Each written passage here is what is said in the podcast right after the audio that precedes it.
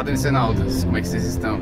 Então, a gente está começando mais um podcast da Trindade DC e hoje nós temos dois convidados especiais que, ao tempo que eu já estou nessa vida de twitteiro, são as duas pessoas que eu mais conheço, que sabem muita coisa legal, bacana e que de fato é, traz um agregam um conhecimento não só da DC, mas principalmente a respeito do Cut, que é o tema desse podcast. Então, eu queria apresentar para vocês o Lucas Venâncio. Dá um oi, Lucas.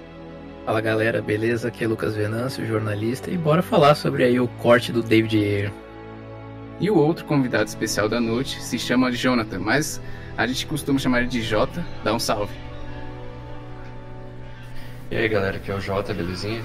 Vindo aqui nessa responsa, né? Espalhar as boas novas do, do Air Cut. Eles, inclusive, são da equipe da página Snyder Cut BR, a qual eu acompanho muito as notícias lá. Inclusive, que se você quer saber notícias quentinhas de primeira mão sobre o universo do Zack Snyder e principalmente sobre o diretor, acompanha eles lá, que a página é bem responsável naquilo que propaga. E aí a gente trouxe eles para realmente saber um pouco mais dessa questão do, do Cut, saber se tem ou não um corte diferente, saber ou não se tem diferenças, saber se é um corte que vale a pena ser visto. Então, há, há rumores na internet que dizem que o Wirecut ele pode ser lançado o mais breve possível, mas dizem que no ano de 2022 é o ano que realmente a gente pode ter contato com essa nova obra do David Ayer. E para começo de conversa, eu queria puxar logo para os nossos convidados, explicar o que é esse Cut, explicar para a galera que é leiga, a galera que não está por dentro, que não acompanha o fã assim como a gente acompanha diariamente notícia por notícia, para explicar para essa galera o que, que eles deveriam saber e deveriam considerar, afinal de contas tem muita mentira que rola aqui, principalmente no Twitter, falando que é uma obra do cara, sendo que a gente sabe que não é. E eu queria que vocês parecessem para a galera comum que não acompanha e que está por fora. Bom, galera, é, primeiro, para início de conversa, o primeiro trailer revelado em 2015 na Comic Con San Diego, a gente vê um, um esquadrão suicida todo dark, remetendo já a linha do Snyderverse com Batman vs Superman. E a gente tava com aquele tom mais sombrio, aí de repente a gente vai para fevereiro de 2016, já com um trailer coloridaço, música do Queen, e aí só vai aumentando isso ao decorrer dos trailers, TV spot, e a gente vai sentindo uma estranheza, né? Digamos assim, é, diferença do trailer de 2015. E quando a gente chega nos cinemas, assistimos o filme. O filme não agradou a maioria das pessoas e nem aos fãs que assistiram os trailers, chegaram lá e não, vier, é, não viram todas as cenas que estavam nos trailers. Estava tudo cortado, modificado, fora de tom, nada fazia conexão com nada. E aí enfim, passou algum tempo em entrevistas, o próprio Jared Leto, que faz o Coringa e a Margot Robbie, na Junked, né, que é de entrevista para divulgação do filme, informava que tinha mais cenas do Coringa, cenas da Harley, que eram maravilhosas, eles filmaram muito. E aí deu uma pegada assim, ué, que estranho. E a gente sabia, porque tava no trailer, algumas coisas não estavam no filme em si, do corte de 2016. Nisso, o David Ayer sempre falava, é, batia no peito, esse filme é meu, é, é meu, fui eu que fiz, tal, não, não teve intervenção de nada, tal, é meu, tal, enfim.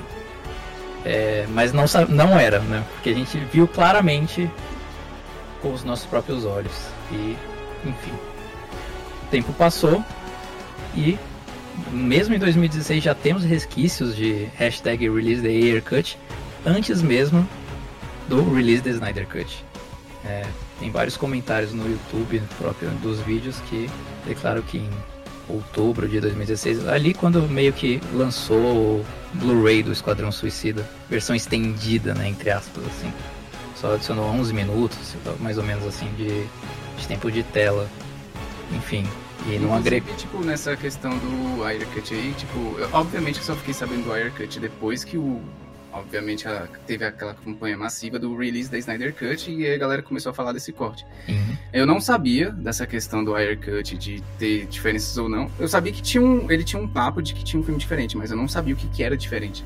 Só ano passado, quando eu tava checando realmente esse vídeo aí do da Comic Con San Diego, o primeiro trailer inclusive, que eu tava vendo o comentário da galera da época tipo, 2016, falando, não, peraí, isso aqui tá diferente, isso aqui não é do jeito que tava sendo lançado. De... É óbvio, né? Que a galera viu o filme e depois voltou no próprio trailer comentando. Falando que as coisas que tinham ali não consistiam com aquilo que eles tinham visto. E eu fiquei, eu fiquei, caraca, eu tô falando isso agora, porque, tipo, obviamente, no ano de 2021 e agora de 2022, a gente tem muito mais informação. Mas a galera lá naquela época tava dizendo a mesma coisa que eu, só que aqui eu tinha muito mais conteúdo e a galera já, já falava aquilo lá antes. Então já, já, tipo, já observei e falei, caraca, realmente, tipo, a galera já dizia e pouca gente dava atenção. Já dizia, próprios atores, o pessoal da produção já falava sobre isso. Então já existia é, um movimento, só que era muito pequenininho, né? Mas assim, é, o fandom, os fãs, o Esquadrão Suicida foi um sucesso, né? Fez é, boa bilheteria e teve um agregamento na cultura pop considerável, né? Em termos, por exemplo, de cosplay, a gente viu vários artistas da música, do cinema, próprio aqui nas Comic Cons espalhados pelo mundo, aqui propriamente do Brasil. Eu mesmo comecei a fazer cosplay, é, eu fiz a primeira vez do Coringa, do Jared, e quando eu cheguei na Comic Con, CCXP, aqui em São Paulo, no Brasil, estava inteiramente lotado de Harleys, arlequinas, palhadas de cosplay, a gente fala entre aspas cos pobre, só vestido com uma camisa normal da Harley. Então foi um sucesso assim de em termos de marketing. O, o filme se vendeu com a propaganda dos trailers, da divulgação, mas quando a gente chegou lá, a gente não teve prazer nenhum, porque não tava nada lá, o tom destoado do filme, enfim. Inclusive, nessa questão de cosplay aí, eu lembro até do cosplay do Neymar, que ele tinha feito um, uma caracterização totalmente de Jared Leto. E recentemente a gente teve até a questão da Madonna também, que mesmo depois ali, sei lá, são seis anos que tem o filme, a galera ainda prefere a Harley mesmo depois do lançamento do Esquadrão Suicida do James Gunn. E a galera prefere a caracterização da, da Margot Robbie de, do filme de 2016. A Aya Max, também a cantora, se vestiu no Halloween do, do ano passado, de Harley. Teve pessoal de K-pop também. Então, moldou a cultura pop, né? Enfim. É, o filme venceu um Oscar né, de cabelo e maquiagem. Vale destacar isso. E... Então, só agrega valor a esse filme. É, tudo envolvendo, né? Mudando a cultura pop, a bilheteria boa, vencendo um Oscar. E a gente tendo conhecimento, que a gente vai falar nos próximos minutos que vão vir adiante, sobre a história que é, digamos, totalmente diferente que a gente viu nos cinemas. É isso que eu posso dizer. E partindo, começando aqui, né, a minha meu espacinho aqui de fala, mas partindo do senso comum, tipo, pegar e analisar as outras obras do, do Ayer, por exemplo, é, Os Reis da Rua, Marcados para Morrer, Sabotagem, sabe? Coração de Ferro, tipo, destoa demais, entendeu? Do, do que ele já vinha apresentando como é, diretor, o tom de filme, a construção de personagem, de mundo, enfim. Era uma coisa muito sem pé nem cabeça, até com a própria personalidade do diretor, entendeu? Era uma coisa que não se encaixava com todo o resto que ele já tinha apresentado. E tinha uma decrescente, assim, na questão do tom. À medida que os trailers iam passando, como o próprio Lucas falou, ficava muito mais doce, ficava colorido, ficava engraçado, enfim, tinha uma edição muito de clipe de, de música, assim, K-pop, enfim, era uma coisa muito pop, assim, muito divertida, muito rápida. E no filme a gente acabou tendo isso, né? Se eu, eu acredito pode... que eu acredito que até essa questão aí do deles terem mudado essa parada foi justamente pelo sucesso do filme do Deadpool, porque ele tinha essa uhum. pegada meio, sei lá, sarcástica, irônica, engraçada. E eu acho que os caras tentaram surfar nessa, nesse, nesse tema aí, já que ele, digamos, foi um sucesso, e a galera, ah, tá dando certo isso aí, vamos fazer isso aí. É, o David, David revelou isso, que ele já estava com o filme inteiramente pronto, estava entrando na pós-produção, já tinha começado, aliás, a pós-produção, porém a Warner barrou porque Batman vs Superman é, não fez o 1 bilhão esperado e teve as críticas divididas, que nós sabemos até hoje que BVS é falada até hoje, né? Uhum. Enfim, e o sucesso de Deadpool da época, né? Marvel, divertido e tal. A Warner, opa, opa, opa, pera aí, vamos reformular tudo. E, e com o David Ayer com o filme pronto, falou, regrava tudo. E foram segundo o David Ayer em carta aberta, que ele fez uma carta respondendo um crítico, é, dizendo que ele não vai abandonar de jeito nenhum a visão dele, que ele quer pôr pra fora mesmo, contou sobre a vida dele. Ele disse que foram 10 semanas de reshoot. 10 semanas, né? Mais de dois meses. tempo, é muito Nossa. tempo. É muito tempo pro filme que já tava pronto, né? Porque é normal ocorrer reshoot em todos os filmes, né? É normal, mas não tanto tempo assim. É, na mídia da época foram divulgados que o pessoal ficou meio estranho, é, com estranheza, que por que tanto tempo assim? E tinha boatos lá já na época, é, falando que era para adicionar tom leve, comédia, e o David Ayer falou não, né, não, não é isso. E é mentira, porque no filme que assistimos em 2016 teve comédia, né, o tom totalmente descaracterizado lá do primeiro trailer que a gente viu na Comic Con San Eu Diego. lembro que nessa época ele até postou no Twitter, ah, vocês de. eh, Tipo, ele falou meio um comentário assim, meio sendo sarcástico, tipo, ah, ah, o estúdio não te libera não sei quantas semanas lá pra fazer regravações pra, tipo, colocar humor. Tipo, é quando o estúdio confia na tua visão. Tipo, ele tava É. só seguindo o roteiro Sim. que deram pra ele. Que inclusive, tipo, foi até um assunto nosso da do podcast anterior, a gente tava falando que faltou personalidade para Warner Bros. Porque a gente sabe que a, a- no início ali do DCU, a gente tinha um tom mais sóbrio, um tom mais sério, e os caras, quando eles, primeiro, quando contratam o Zack Snyder para ser o cara, digamos, o comandante, eles já tinham um histórico deles dentro da Warner Bros, o estilo autoral do cara, e mesmo assim chama ele. E o próprio David Ayer, com os filmes antecessores dele, ele tem também uma pegada mais séria. Então, se ele chama os caras que já têm um certo histórico de filmes assim, e por mais que a concorrência esteja fazendo o sucesso que ela esteja fazendo, seja lá desde o Vingadores até ou chegando ali naquele ano de 2016 com Deadpool, faltou aquela personalidade de falar, cara, a gente tem nosso próprio estilo, nossa própria marca, então a gente vai imprimir isso. Não interessa se, não é, sei lá, fez um bilhão, se tá na, tipo, no gosto popular. Faltou aquela parada assim, bater no peito e falar, a gente vai fazer dessa forma porque a gente é assim. Sim. Exatamente.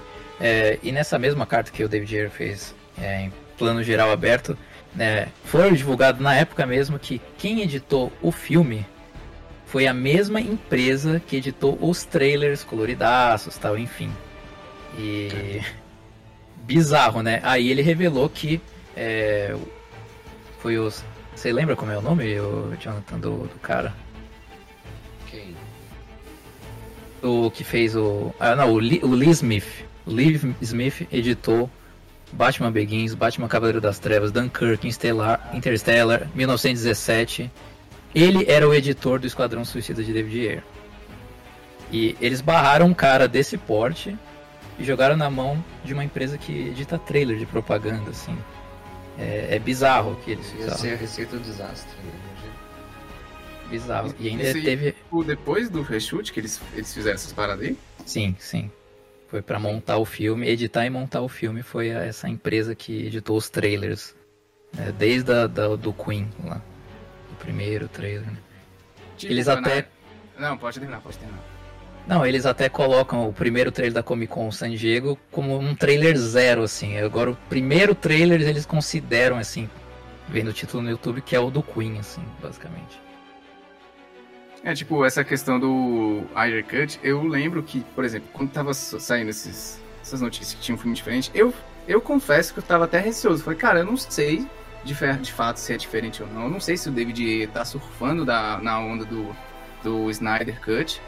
E eu ficava, será que tem realmente um filme diferente? Só que, uma coisa que eu falei, cara, depois desse dia eu passei a apoiar a tag de, de uma força que eu falei, cara, para quem faz uma carta dessa, pra ser nada, eu acho muito difícil.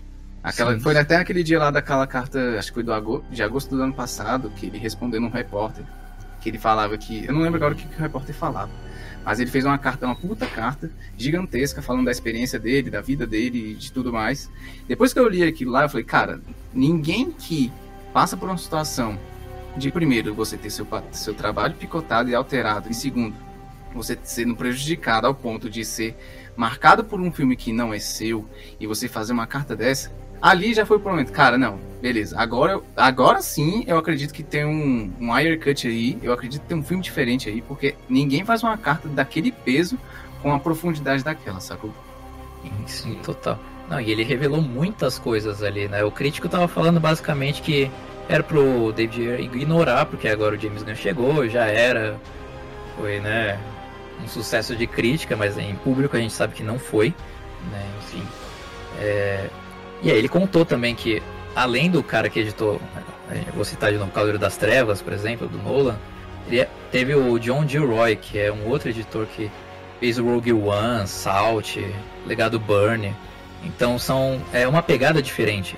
E é uma pegada que emula é, o que o David Ayer faz nos filmes dele, nos anteriores, basicamente, e segue a linha do Snyder Verso, mesmo de ser um tom mais sombrio, entre aspas, assim, né?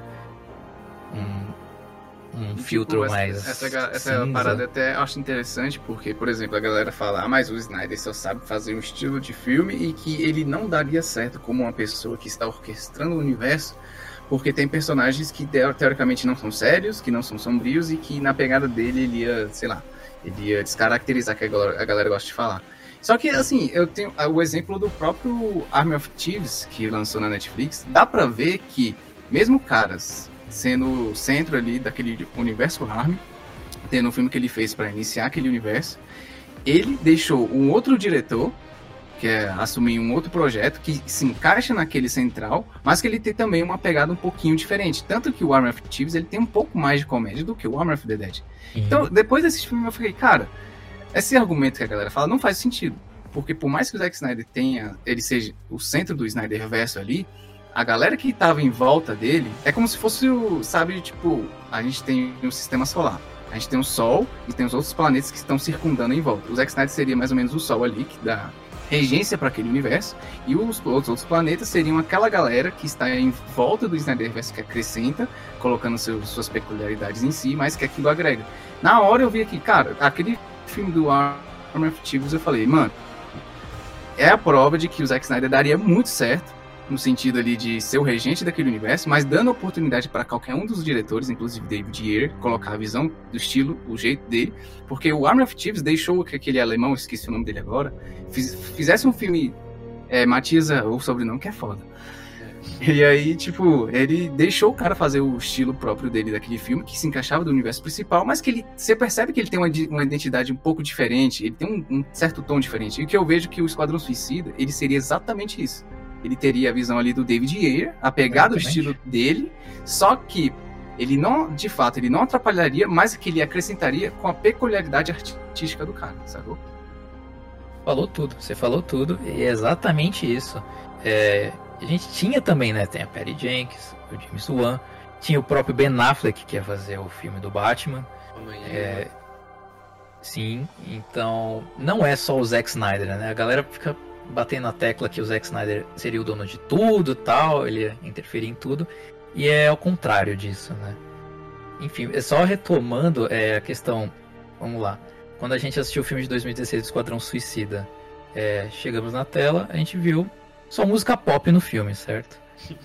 Eminem e tal, enfim, Ó, teve músicas não, não criadas. Eu não vou né? negar, velho, eu não vou negar, porque na época, quando eu vi aquelas músicas lá, eu, cara, me empolgo, pra ser bem sincero, Nossa, eu achei sim, muito Marcelo. foda. Aquelas músicas lá do 20 on, é, 20 on Pilots, eu acho foda. Uh, tinha a música do tá, Skrillex, eu, que era daquela Lamborghini, que também achava foda, velho. Próprio Lamborghini demais. Skrillex. Sou culpado, sou culpado.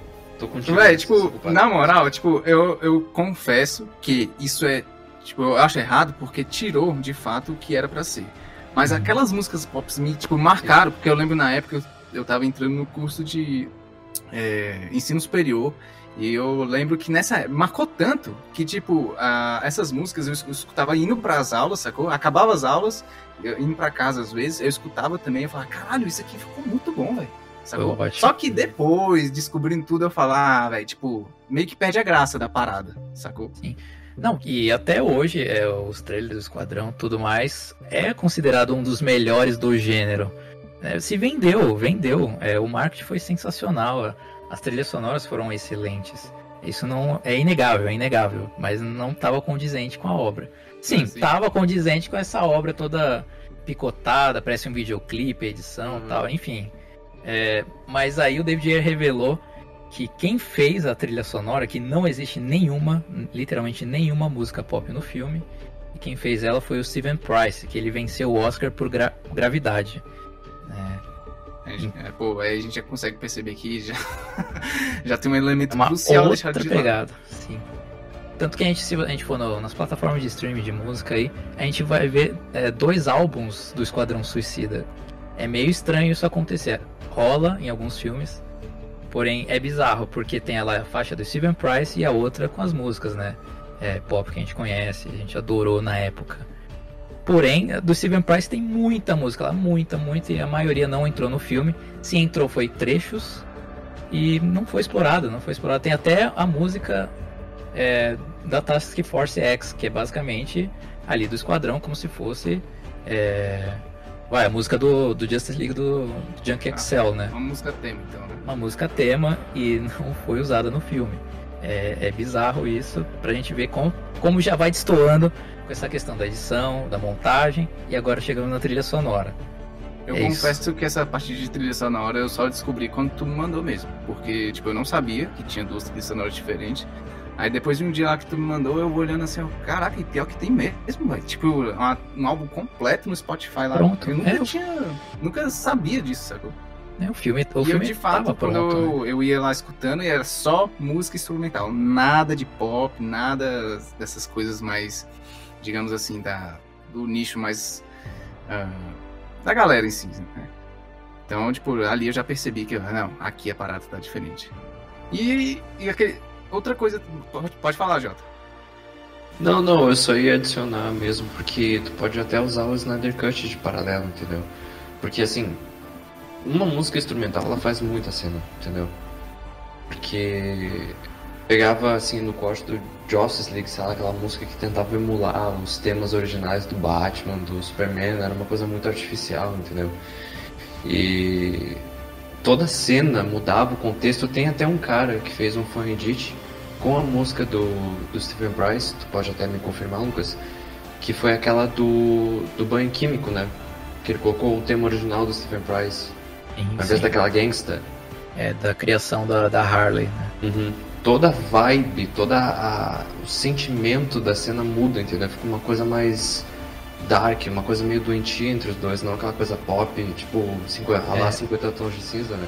I Need a Gangster, né? 50 tons de cinza. Basicamente Uhum. ela tá se apaixonada por ele e tal, enfim. E os dois estão românticos no filme. A gente vê isso, né? O Coringa e a Arlequina sendo um casalzinho romântico e todo mundo é, amou na época, né? Enfim, é... Jeff Jones é, promovendo, tipo, ah, o Bonnie e Clyde do universo DC. Ele Sim. falava. é, e o David Ayer falou que tudo isso foi por culpa do Jeff Jones, né?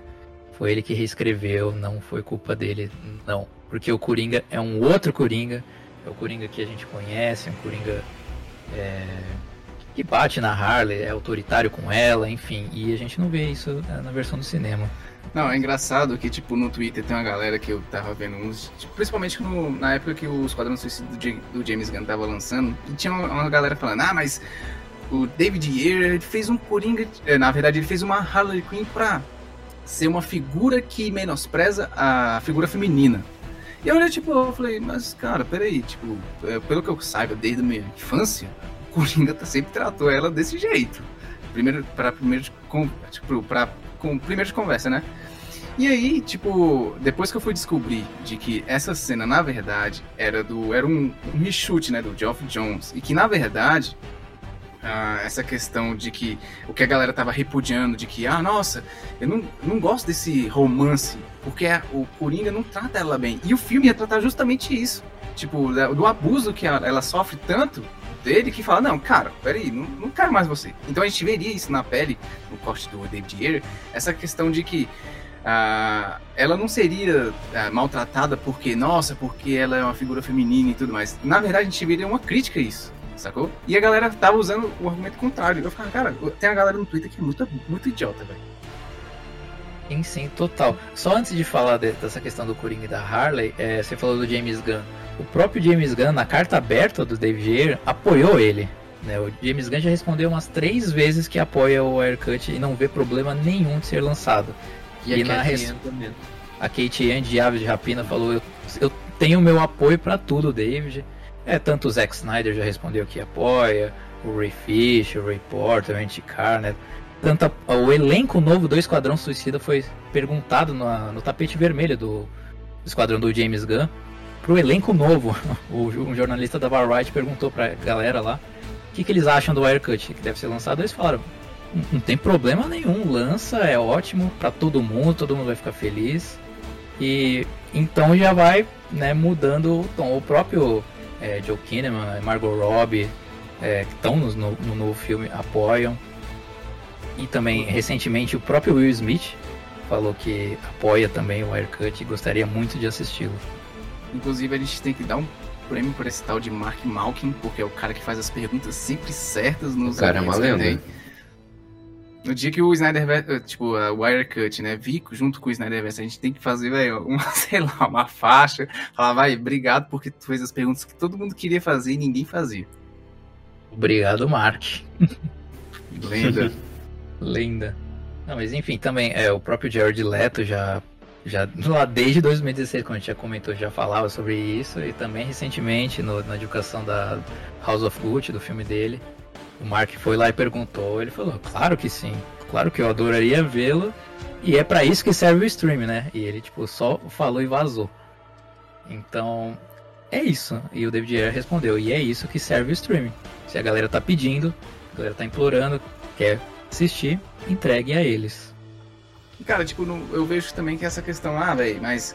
Ah, nossa, vai. Os cortes do David Ayer. Eu vejo muita gente falar, ah, mas pra quê? Cara, tipo, a questão de você.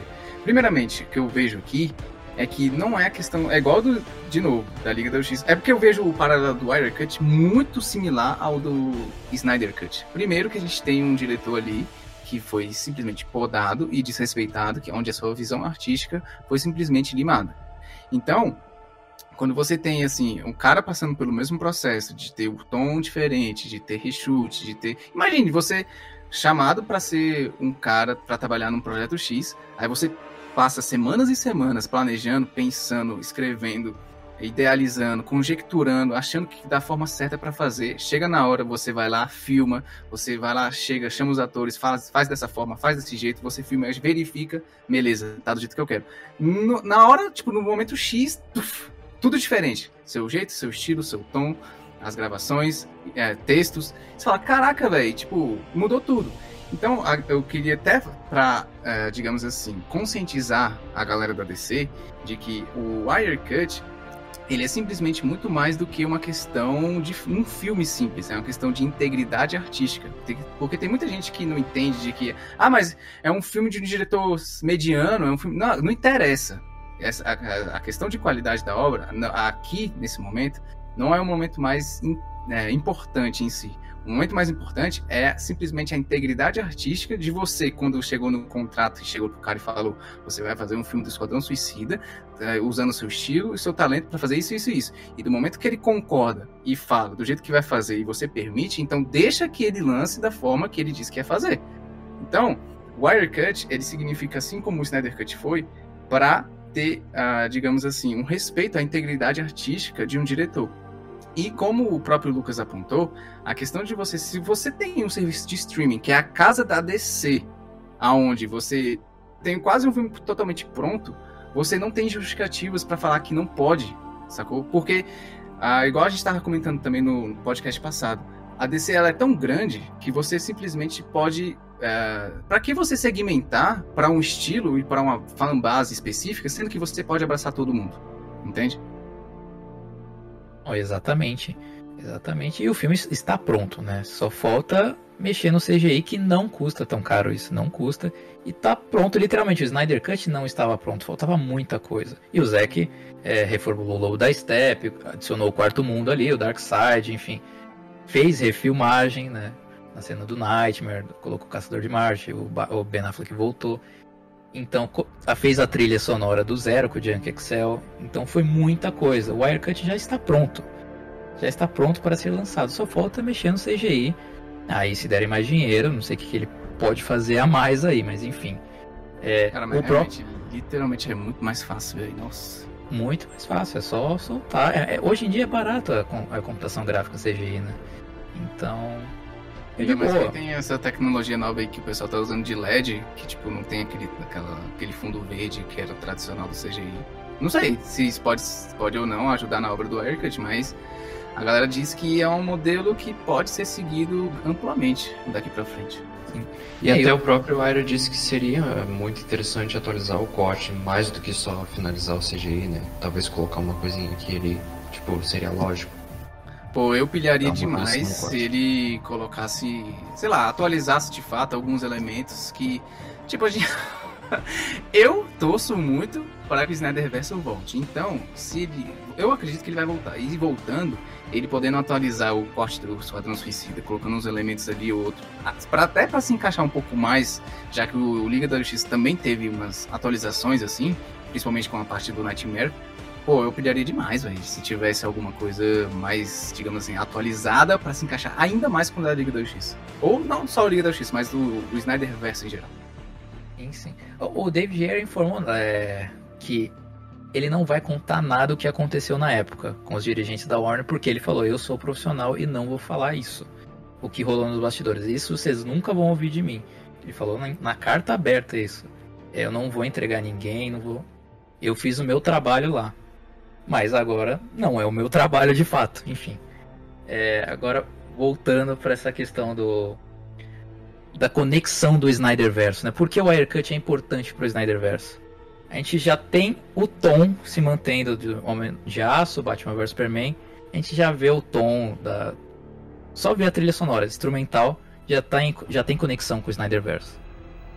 E aí entramos na questão do do Superman morrendo tal, já é uma ligação ali. Porém, o David Ayer informou que sincronizou o roteiro com o Zack Snyder.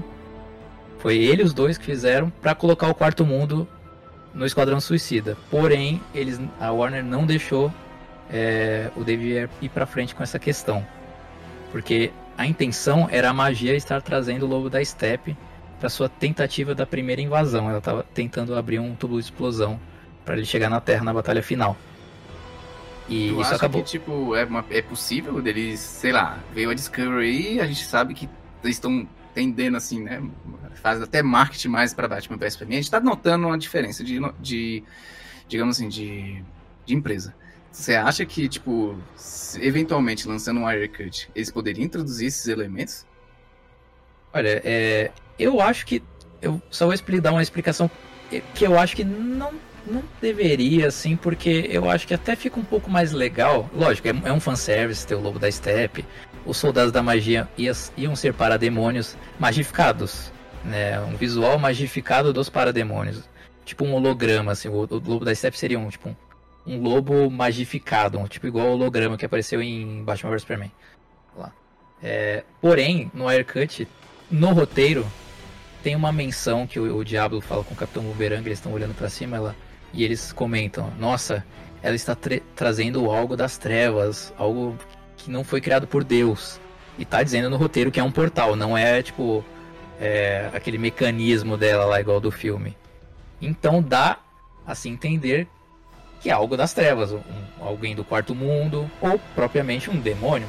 Mas aí eu acho que fica na cabeça de cada um. Acho que do fã é, ainda mais com o Snyderverse, gostaria de ser do quarto mundo, né? Os novos deuses.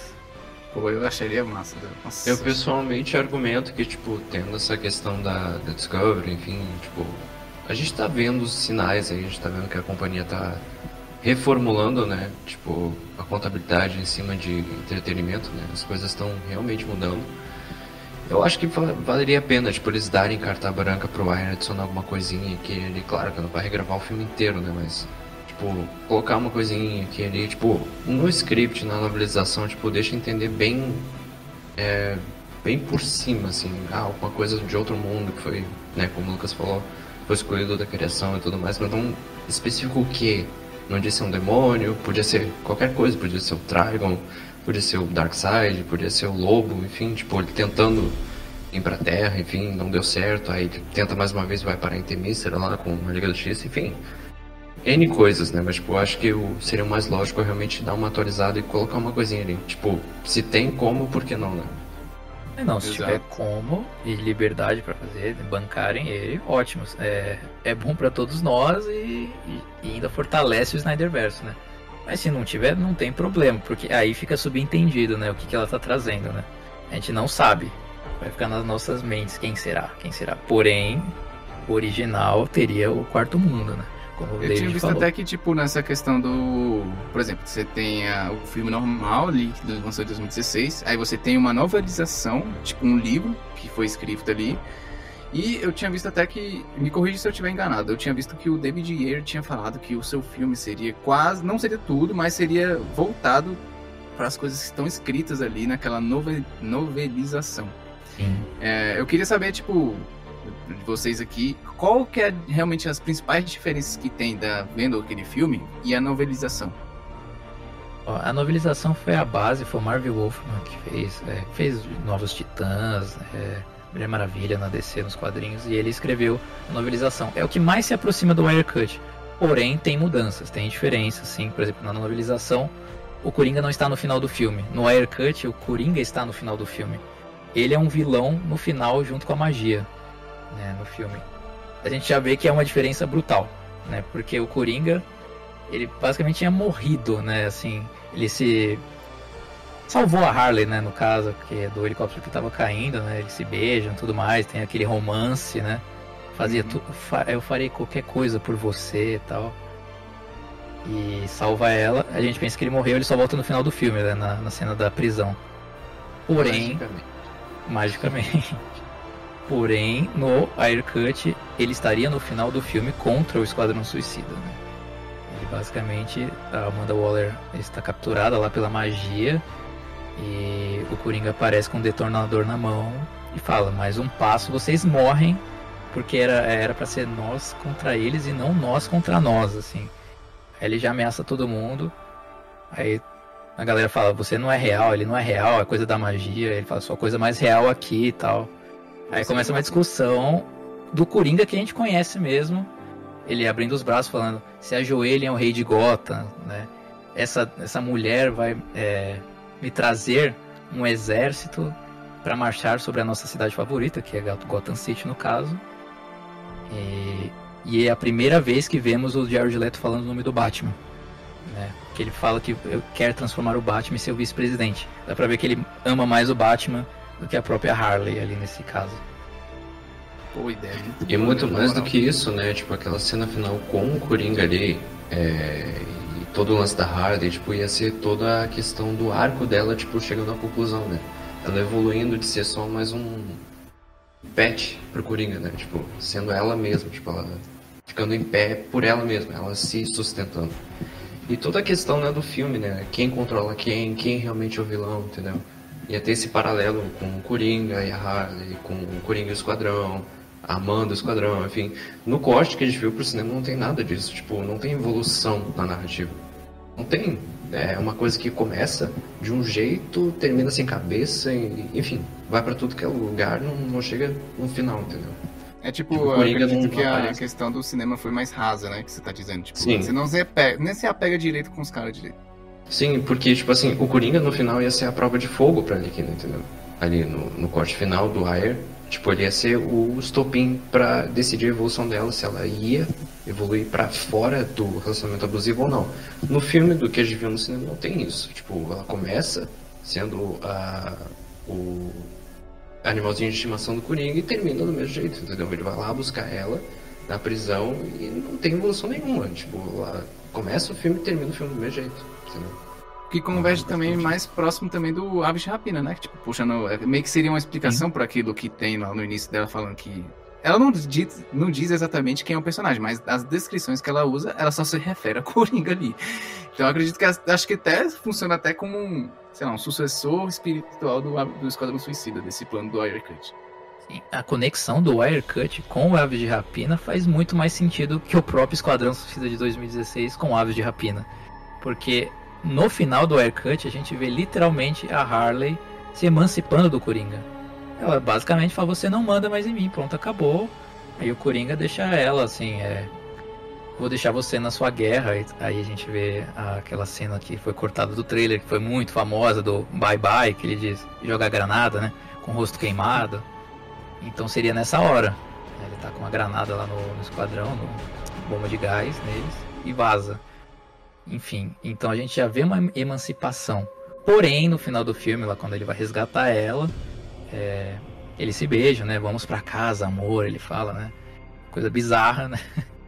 Então, mas no corte do Wire ele já chega empurrando ela com tudo na grade, já de, de cara, e coloca a arma na cara dela e basicamente ali finaliza o filme. Ele obriga ela a voltar com ele de qualquer jeito, sendo brusco, né? Sendo o Coringa de fato que a gente conhece dos quadrinhos, é, dos games, as animações que a Harley foi criada no Animated Series, né? Batman série animada. E a gente sempre viu essa relação abusiva entre os dois. E está no corte do David Ayers, que não chegou aos cinemas, foi romantizado, enfim. Aí, tipo, voltando de volta à, questão da evolução do personagem, por mais que essa cena começasse assim, ah, uh, teve um negócio lá do Coringa morreu, né? enfim, no cinema a gente viu que ele simplesmente aparece no final do filme para pegar ela de volta. Beleza, no Arcut, de novo, ele também aparece no final do filme para pegar ela de volta. Mas o tom da cena enfatiza mais ainda a evolução da personagem da Arlequina, entendeu? Porque antes ela vai, no, no corte do cinema, ela vai de livre espontânea vontade, entendeu? Ela tá feliz de ver ele, entendeu? Então ela começou de um jeito e terminou do mesmo jeito, entendeu?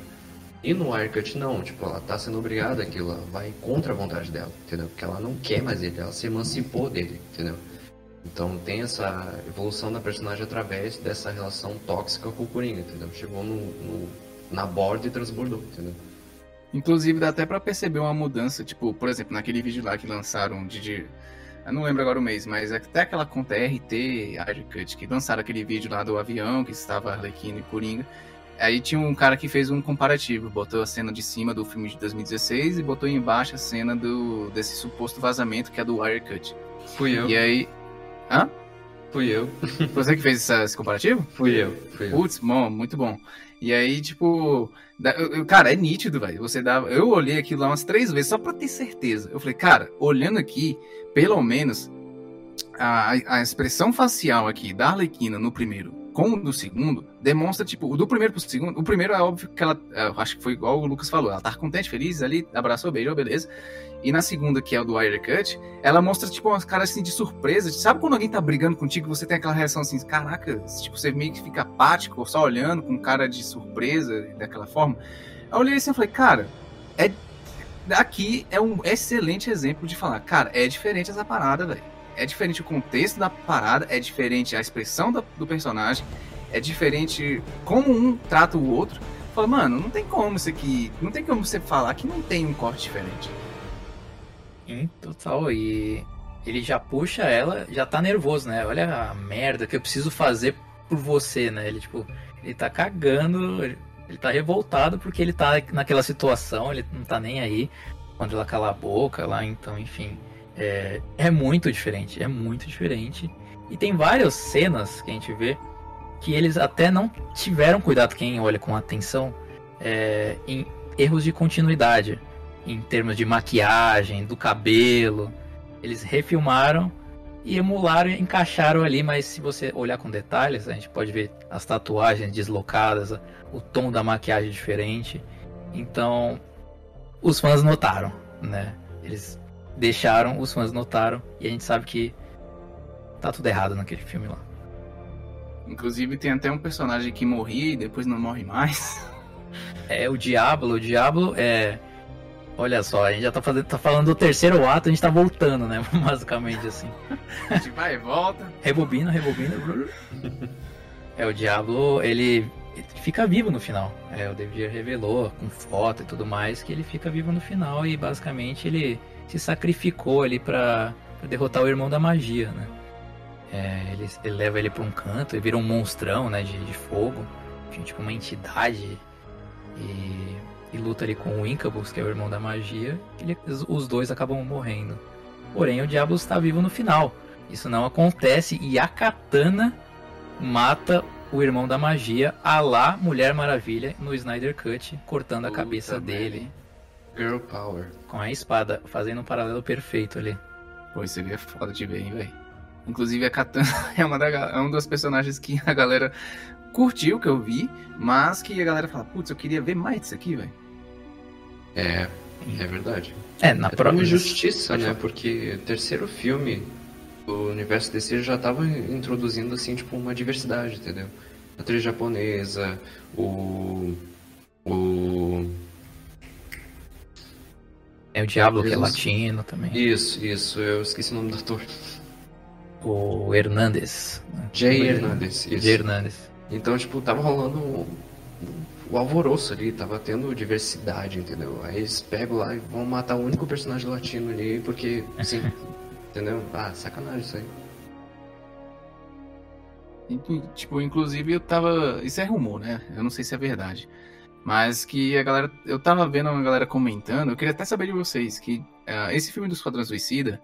A gente, óbvio, feria ali ah, ah, os vilões tentando. Se passando, né? Entre aspas. Pelos mocinhos, pelos atos de, de ter o Incubus e tudo mais. E eu tinha visto até uma galera falando que esse filme poderia até ser uma base para um futuro confronto contra a Liga da Justiça. Isso procede? Olha, eu, é, eu acho, na minha opinião, que poderia rolar sim, mas eu vou ainda mais além. Eu acho que eles estariam na batalha final contra o Darkseid também. Ah, sem dúvida. E Sem porque dúvida. no, no, no storyboard do Zack, é, do Nightmare original, tinha o pistoleiro, né? Aí ele trocou pelo exterminador ali, né, no final. Então, já vemos que tem um, um integrante do esquadrão do David ali no Nightmare, original. A gente não sabe se vai ter mais personagens no Nightmare, né, uma Liga 2 aí. Mas Colocou o enfim, Coringa do Jazz, já referenciou a Arlequina também, então... sim. Então já tá posicionado aí. Agora um esquadrão versus Liga, quem sabe, né? Mas eu acho que na batalha final, porque eles são meio, eles são vilões, mas viram meio anti-heróis ali, né? Então eu acho que todo mundo unido contra o- a guerra de apocalipse aí é, na Terra, en- enfim, eu acho que seria interessante aí. Pô, acho que seria até interessante na questão, assim, por exemplo, se eles estivessem, assim, planejando. Ah, beleza, a gente usou esse, esse filme do Esquadrão Suicida primeiro para apresentar essa galera aqui, para eles estarem familiarizados, e possivelmente a gente vai fazer, sei lá, um filme desses caras antagonistas, serem os antagonistas do- da própria equipe principal da DC, que é a Liga da Justiça. E aí, essa parada seria até bom se, por exemplo, se eles seguissem esse caminho, porque mostraria um embate ali entre eles, as, digamos assim, entre as equipes se conheceriam ali, e no Nightmare seria até legal para a questão de interação, porque a gente tem, a gente sabe que tem nos planos ali do storyboard o o Zack Snyder queria fazer tipo uma santa ceia, né? Tipo, antes da missão final. Final não, né? Mas antes da missão do resgate da caixa materna, os personagens meio que. Os heróis e vilões que sobreviveram, eles se encontrariam ali, tipo, num jantar e fariam, tipo, uma alusão à Santa Ceia. Acho que seria até legal se, tipo, por exemplo, se os caras me fizessem um, material desse, um, um filme desse antes do, sei lá, um embate entre eles, porque o peso seria muito maior se, se eventualmente o, abordasse isso no Nightmare, porque falar, cara, beleza, os caras aqui estavam tretando ali, estavam querendo um se matar, matando o outro ali, perseguindo e tal, mas agora a galera tá, tá junto, tá unida por um motivo assim que é questão de existência, e você vê aquela, tipo, meio que aquela dualidade que tinha, tipo, querendo se matar, querendo um, sendo inimigo do outro, mas agora todo mundo unido e vendo as diferenças sendo jogadas de lado por um bem comum. Acho que seria até muito mais legal se você tivesse um planejamento desse pra até jogar pro Nightmare, sacou? Acho que ficaria muito da hora.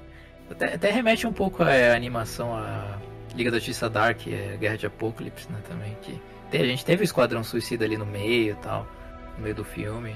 Eu acho interessante isso daí, é, se colocar no futuro se ia acontecer. Tomara que aconteça. Cara, eu acho A que Harley tipo, isso- liderando isso- a gangue dela, né? Isso seria Sim. muito doido. E não foi de graça. Vai, pra mim isso não é de graça. Ele- o Zack Snyder não, é, não é chamado de visionário à toa, porque diz. O elemento dele ter colocado o Coringa ali no Nightmare e ter re- é, referenciado o nome da Harley, vai, pra mim ali já é um indicativo de que os, os personagens do Esquadrão seriam totalmente usados, óbvio, aqueles que sobreviveram, no Nightmare. Porque no. Mano, o Zack Snyder não joga, tipo. é, sei lá. Esse besteirinha aqui só pra fazer referência à toa. Não. Pra mim, acho que tinha um plano muito além de até usar o próprio Esquadrão Suicida ali naquele futuro distópico. Ah, com certeza, com certeza. Então, tipo, eu sei que você tem aquela questão de um até um, um documento em, em Drive que tem as diferenças. Naquele documento você tem o que mesmo? Fala pra gente aí. A gente tem foto, comparativo, tem o storyboard traduzido, né? Mais de 200 páginas aí. E tem, temos vídeos, temos storyboards, como eu falei. Então, enfim, temos os roteiros, que é o perfil lá, que é o RT Aircut, né? É que o David Ayer tá agora meio que jogando para esse perfil, né? Divulgar as coisas dele, né? É uma estratégia que ele tá fazendo, né? Jogar meio pro fandom, né? Ele mesmo não tá postando tantas coisas mais como ele postava no Instagram dele, enfim, Twitter. Ele diminuiu. Ontem mesmo, né, dia 12 de abril de 2022, é, ele divulgou até uma trend no Instagram dele que vai ter no dia 20 de maio de 2022 sobre Suspeito, hein? Release Day Haircut. E ele nunca fez isso, tá? É assim, de percepção, eu, eu, nunca vi ele fazendo, divulgando uma trend. Ele só respondeu e primeira vez que ele tweetou a hashtag Release Day Haircut foi quando ele agradeceu ano passado, né, que foi uma semana é, que o The Suicide Squad, né, do, do, James Gunn, lançou no mesmo dia do, do esquadrão do, do David Ayer, né? É engraçado. Lá em 2016, lançou no mesmo dia em 2021. E tava comemorando os 5 anos do filme, só que o David Ayer falou é, para não fazer a trend no mesmo dia, para não atrapalhar o James Gunn. Já foi um ótimo cara ali. Aí uma semana. Tudo bem, a galera fez da mesma forma, né? Porque é fandom, é fã. Mas uma semana seguinte, todo mundo foi lá e conseguiu 625 mil tweets, né? Isso foi incrível, ele ficou impressionado, agradeceu a galera, ele é, se sentiu honrado pelo carinho de todos. Enfim, então. Cara, eu posso até dizer que, tipo, não são todas as tags que chegam a 600 e poucos mil, não. Porque eu vejo, por exemplo, tem uma galera no Twitter que anseia ali pro quarto filme do Sanheim do Homem-Aranha, por exemplo. A galera, eu vejo ali algumas páginas se movimentando, ah, tal dia a gente vai se movimentar para levantar essa tag, porque a gente vê que o universo do Sanheim é um universo que eu, inclusive, é o meu favorito do Homem-Aranha. E a galera, ah, se manifestando ali, vamos, vamos separar um dia para fazer isso. Só que, cara, todos os eventos que eu vi que são fora do, digamos assim, do Snyderverse, seja do Higher Cut ou seja do Restore do Snyderverse, cara, nada ali se compara, tipo, em termos de, sei lá, público, engajamento, força, expressão, números. E uh, o próprio Higher Cut ter feito mais de 600 mil tweets, cara, é um, é um negócio que você tem que falar, velho, vamos, vamos dar uma olhada nisso aqui, vamos considerar isso aqui, porque não é todo mundo. Você pega, por exemplo, a, a, próprio, a própria trilogia do Sanheim é uma trilogia, por mais que o terceiro não seja tão bom quanto. Inclusive, eu acho o terceiro muito bom, só para esclarecer. Mas ele não é tão bom quanto o primeiro e o segundo. E você vê que tem é, nostalgia envolvida, e não somente isso, você tem mais de 20 anos. Não, mais não, você tem 20 anos, né? Então você vê que tem uma, uma um público ali mais concretizado. Você vê ali que você tem uma base feita para aquele tipo de filme. Tanto que que motivou a galera ir pro cinema assistir o, o filme do Homem-Aranha foi justamente. A... Eu, inclusive, eu tava querendo ver Tom Maguire. Era esse o meu objetivo. Então acredito que muitos fizeram isso. E quando você vê que uma fanbase, assim, de 20 anos de existência, de um Homem-Aranha que, eu acredito que para a maioria, é o mais bem quisto, que você, no evento trend deles, que é para pedir mais coisas, mais conteúdo, mais conteúdo, você não, você não se compara nem o que tem com o Esquadrão Suicida, você, eu acredito como dono de uma empresa, você fala, cara, vamos dar uma olhada nisso aqui, velho.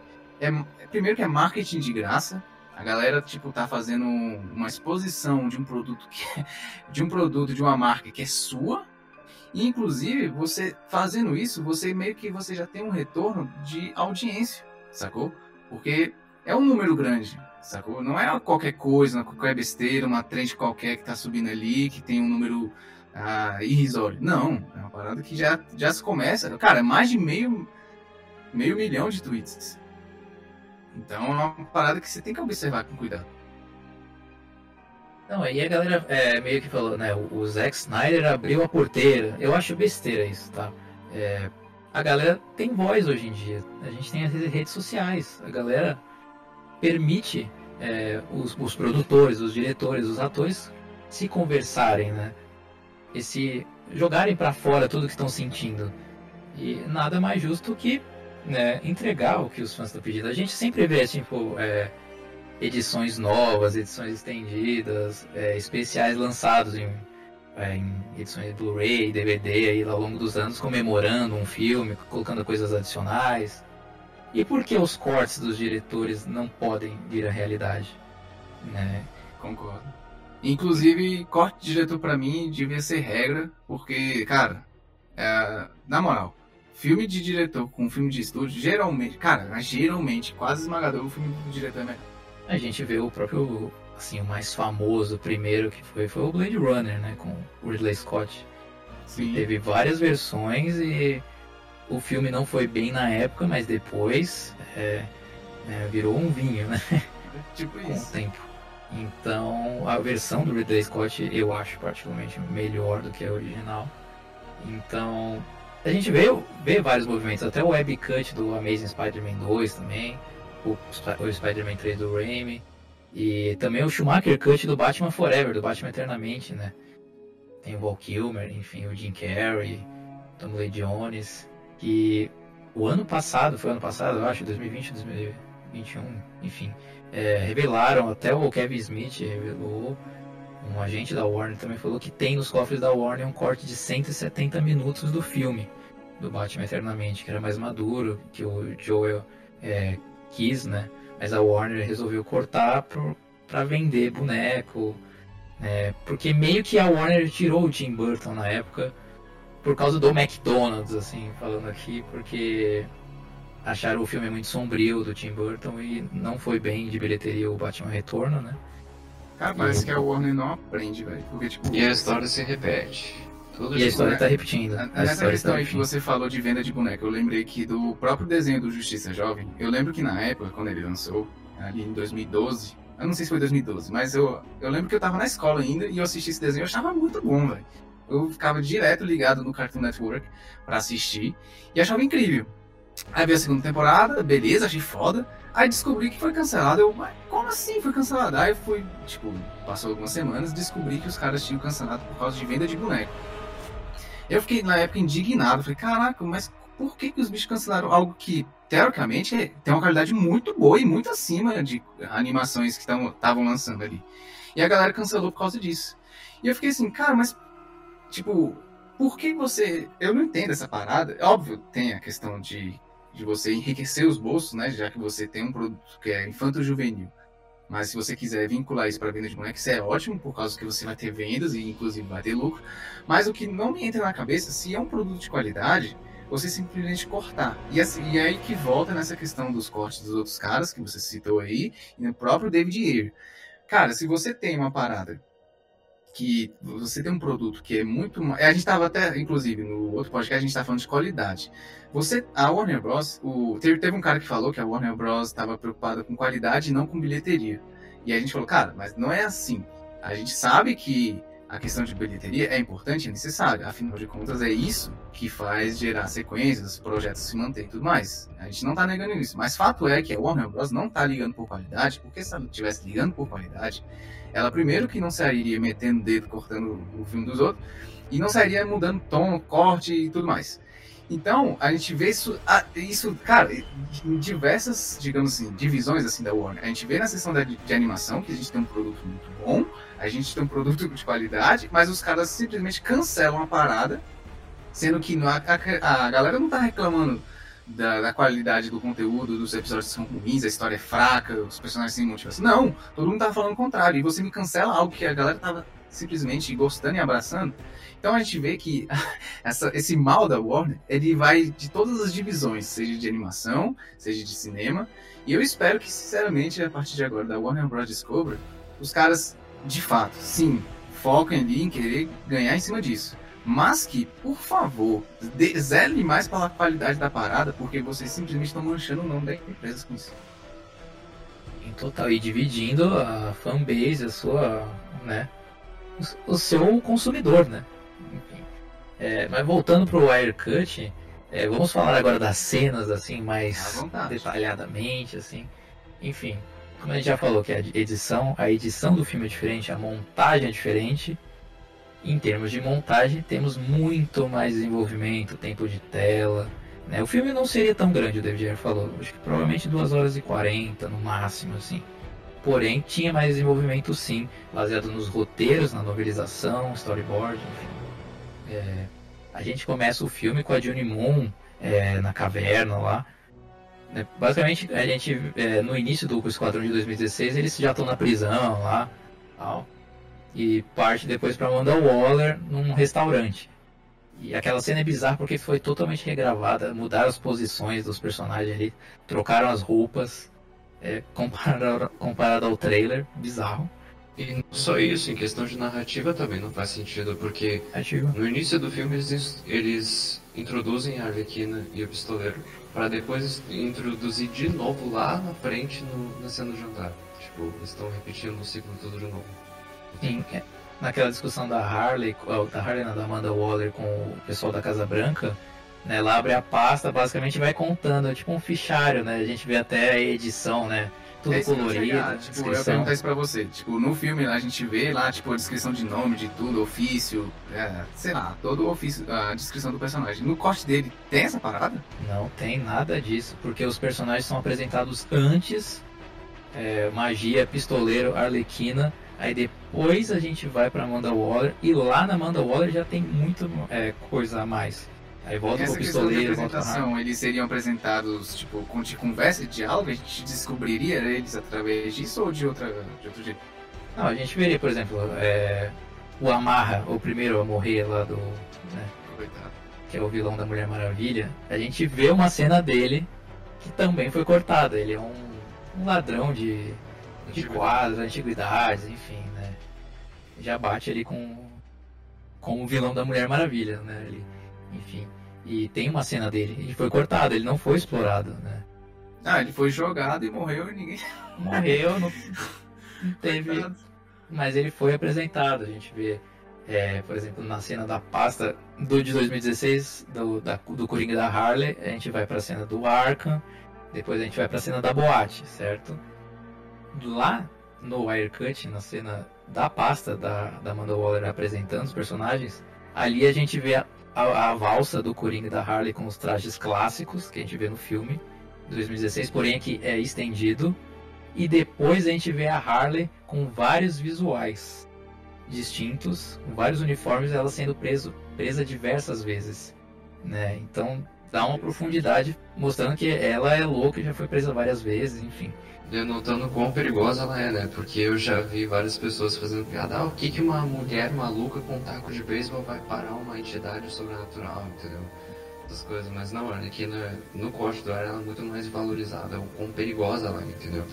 E logo que ela chega em Bell Heavy, ela ia, tipo, ela ia matar dois guardas, se não me engano. Ou ela hum. mandasse pro hospital, deixar eles aleijados, um negócio assim. Sim, e, sim. Tipo, eles tinham que prender ela em duas, dois segmentos de grades, assim, porque ela, tipo, chegar perto dela não certeza de morte, entendeu? Essa cena aí é também do, da gaiola dela lá, de, ela presa, também foi. O tom foi modificado, regravado, as falas. Dá pra ver pela feição que é diferente. É, é muito estranho. Mas lá, como eu falei, o filme começa com a Juni Moon já na caverna, a gente vê é uma ampla exploração dela com um ajudante. Tal, ela descobre a entidade da magia. A gente vê mais desenvolvimento do que seria a vilã do, do filme. Ela entraria em primeiro plano, não jogada ali em um clipe rapidinho. Aí depois fala o relacionamento dele com o Rick Flag, dela com o Rick Flag, que não é bem explorada no filme de 2016. Aqui, como o Zack Snyder colocou o Cyborg como o centro, o coração do Snyder Cut, a Johnny Moon e o Rick Flag são o coração do Wirecut. Então, já tem um desenvolvimento maior dessa relação dos dois nesse filme aqui. Na segunda parte já corta pro ar, que a gente vê um, uma guerra é, grandiosa entre os capangas do Coringa contra os guardas. E eles são explorados basicamente na versão lá de, do, do estúdio da Warner. Eles não tiveram tanta importância assim, né?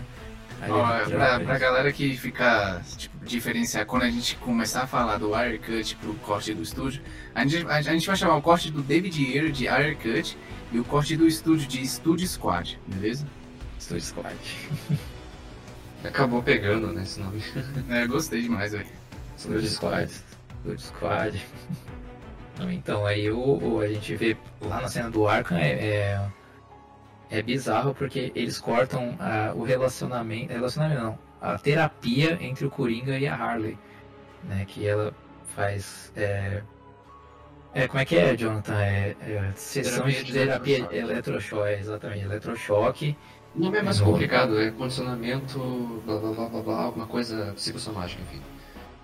Exatamente, isso foi cortado. É, é basicamente o Mad Love que a gente vê no, no episódio do Animated Series, Mad Love, né?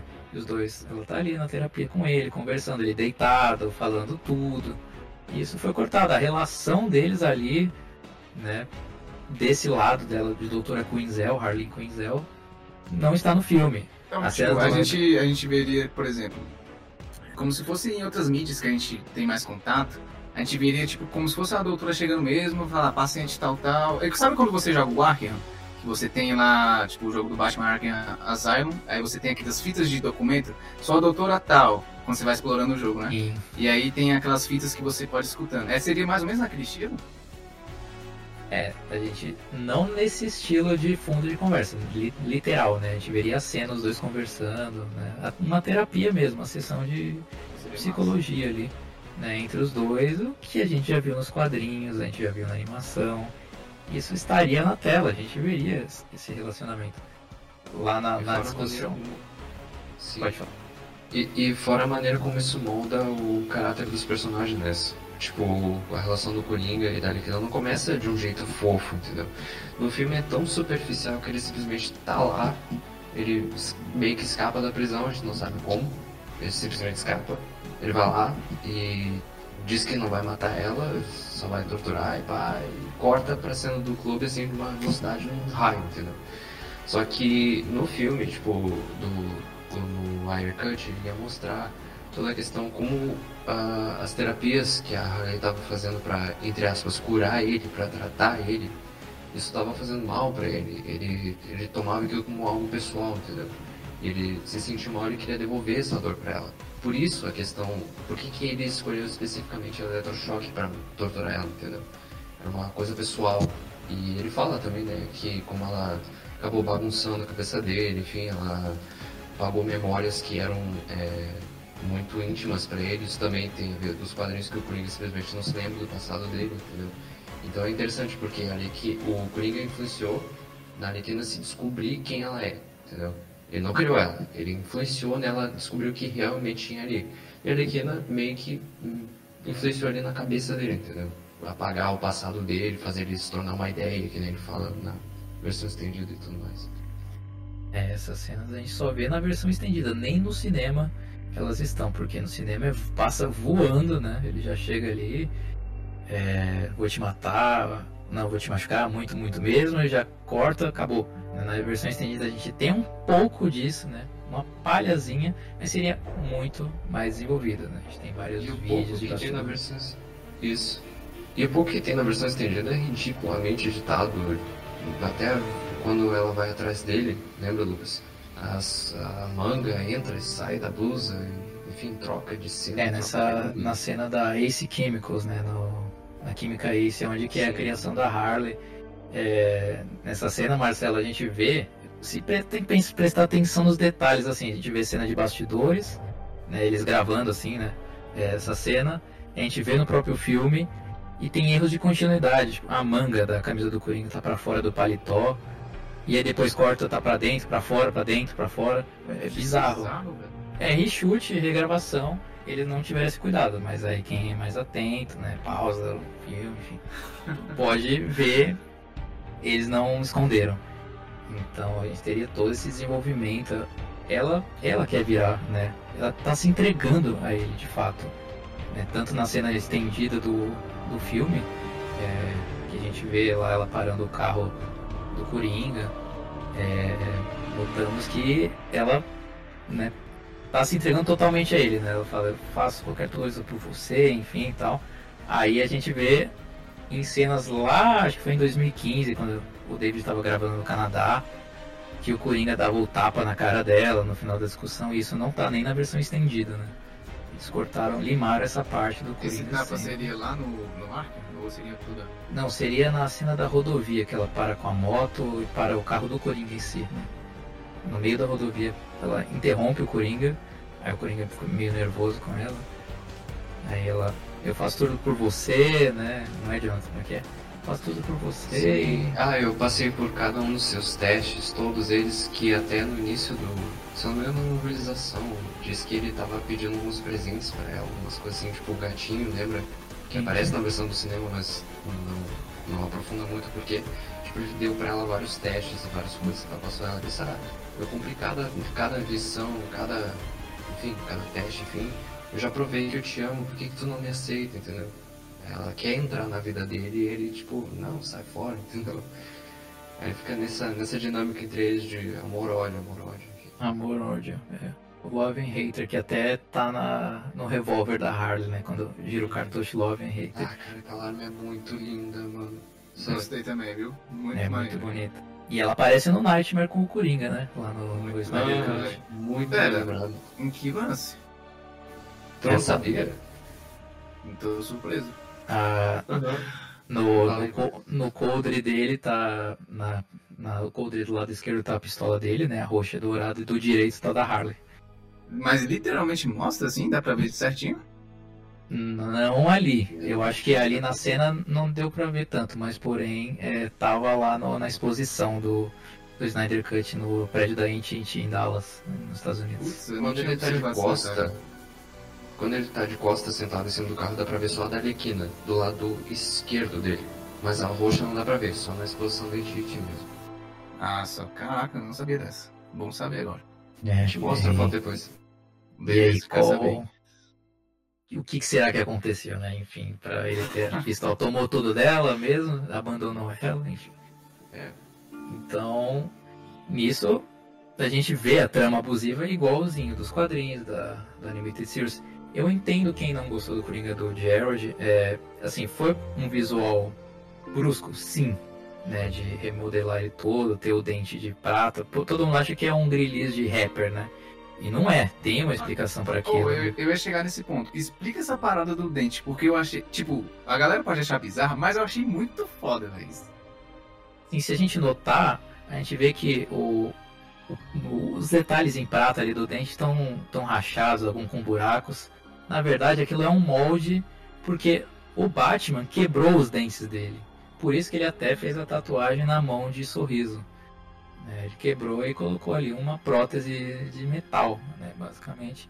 E se, e se mantém no, no Snyder Cut, como notamos nas cenas do Nightmare. Na verdade, no final do filme, desculpa te interromper, Lucas, eu só vou colocar um adendo aqui meio que corrigindo.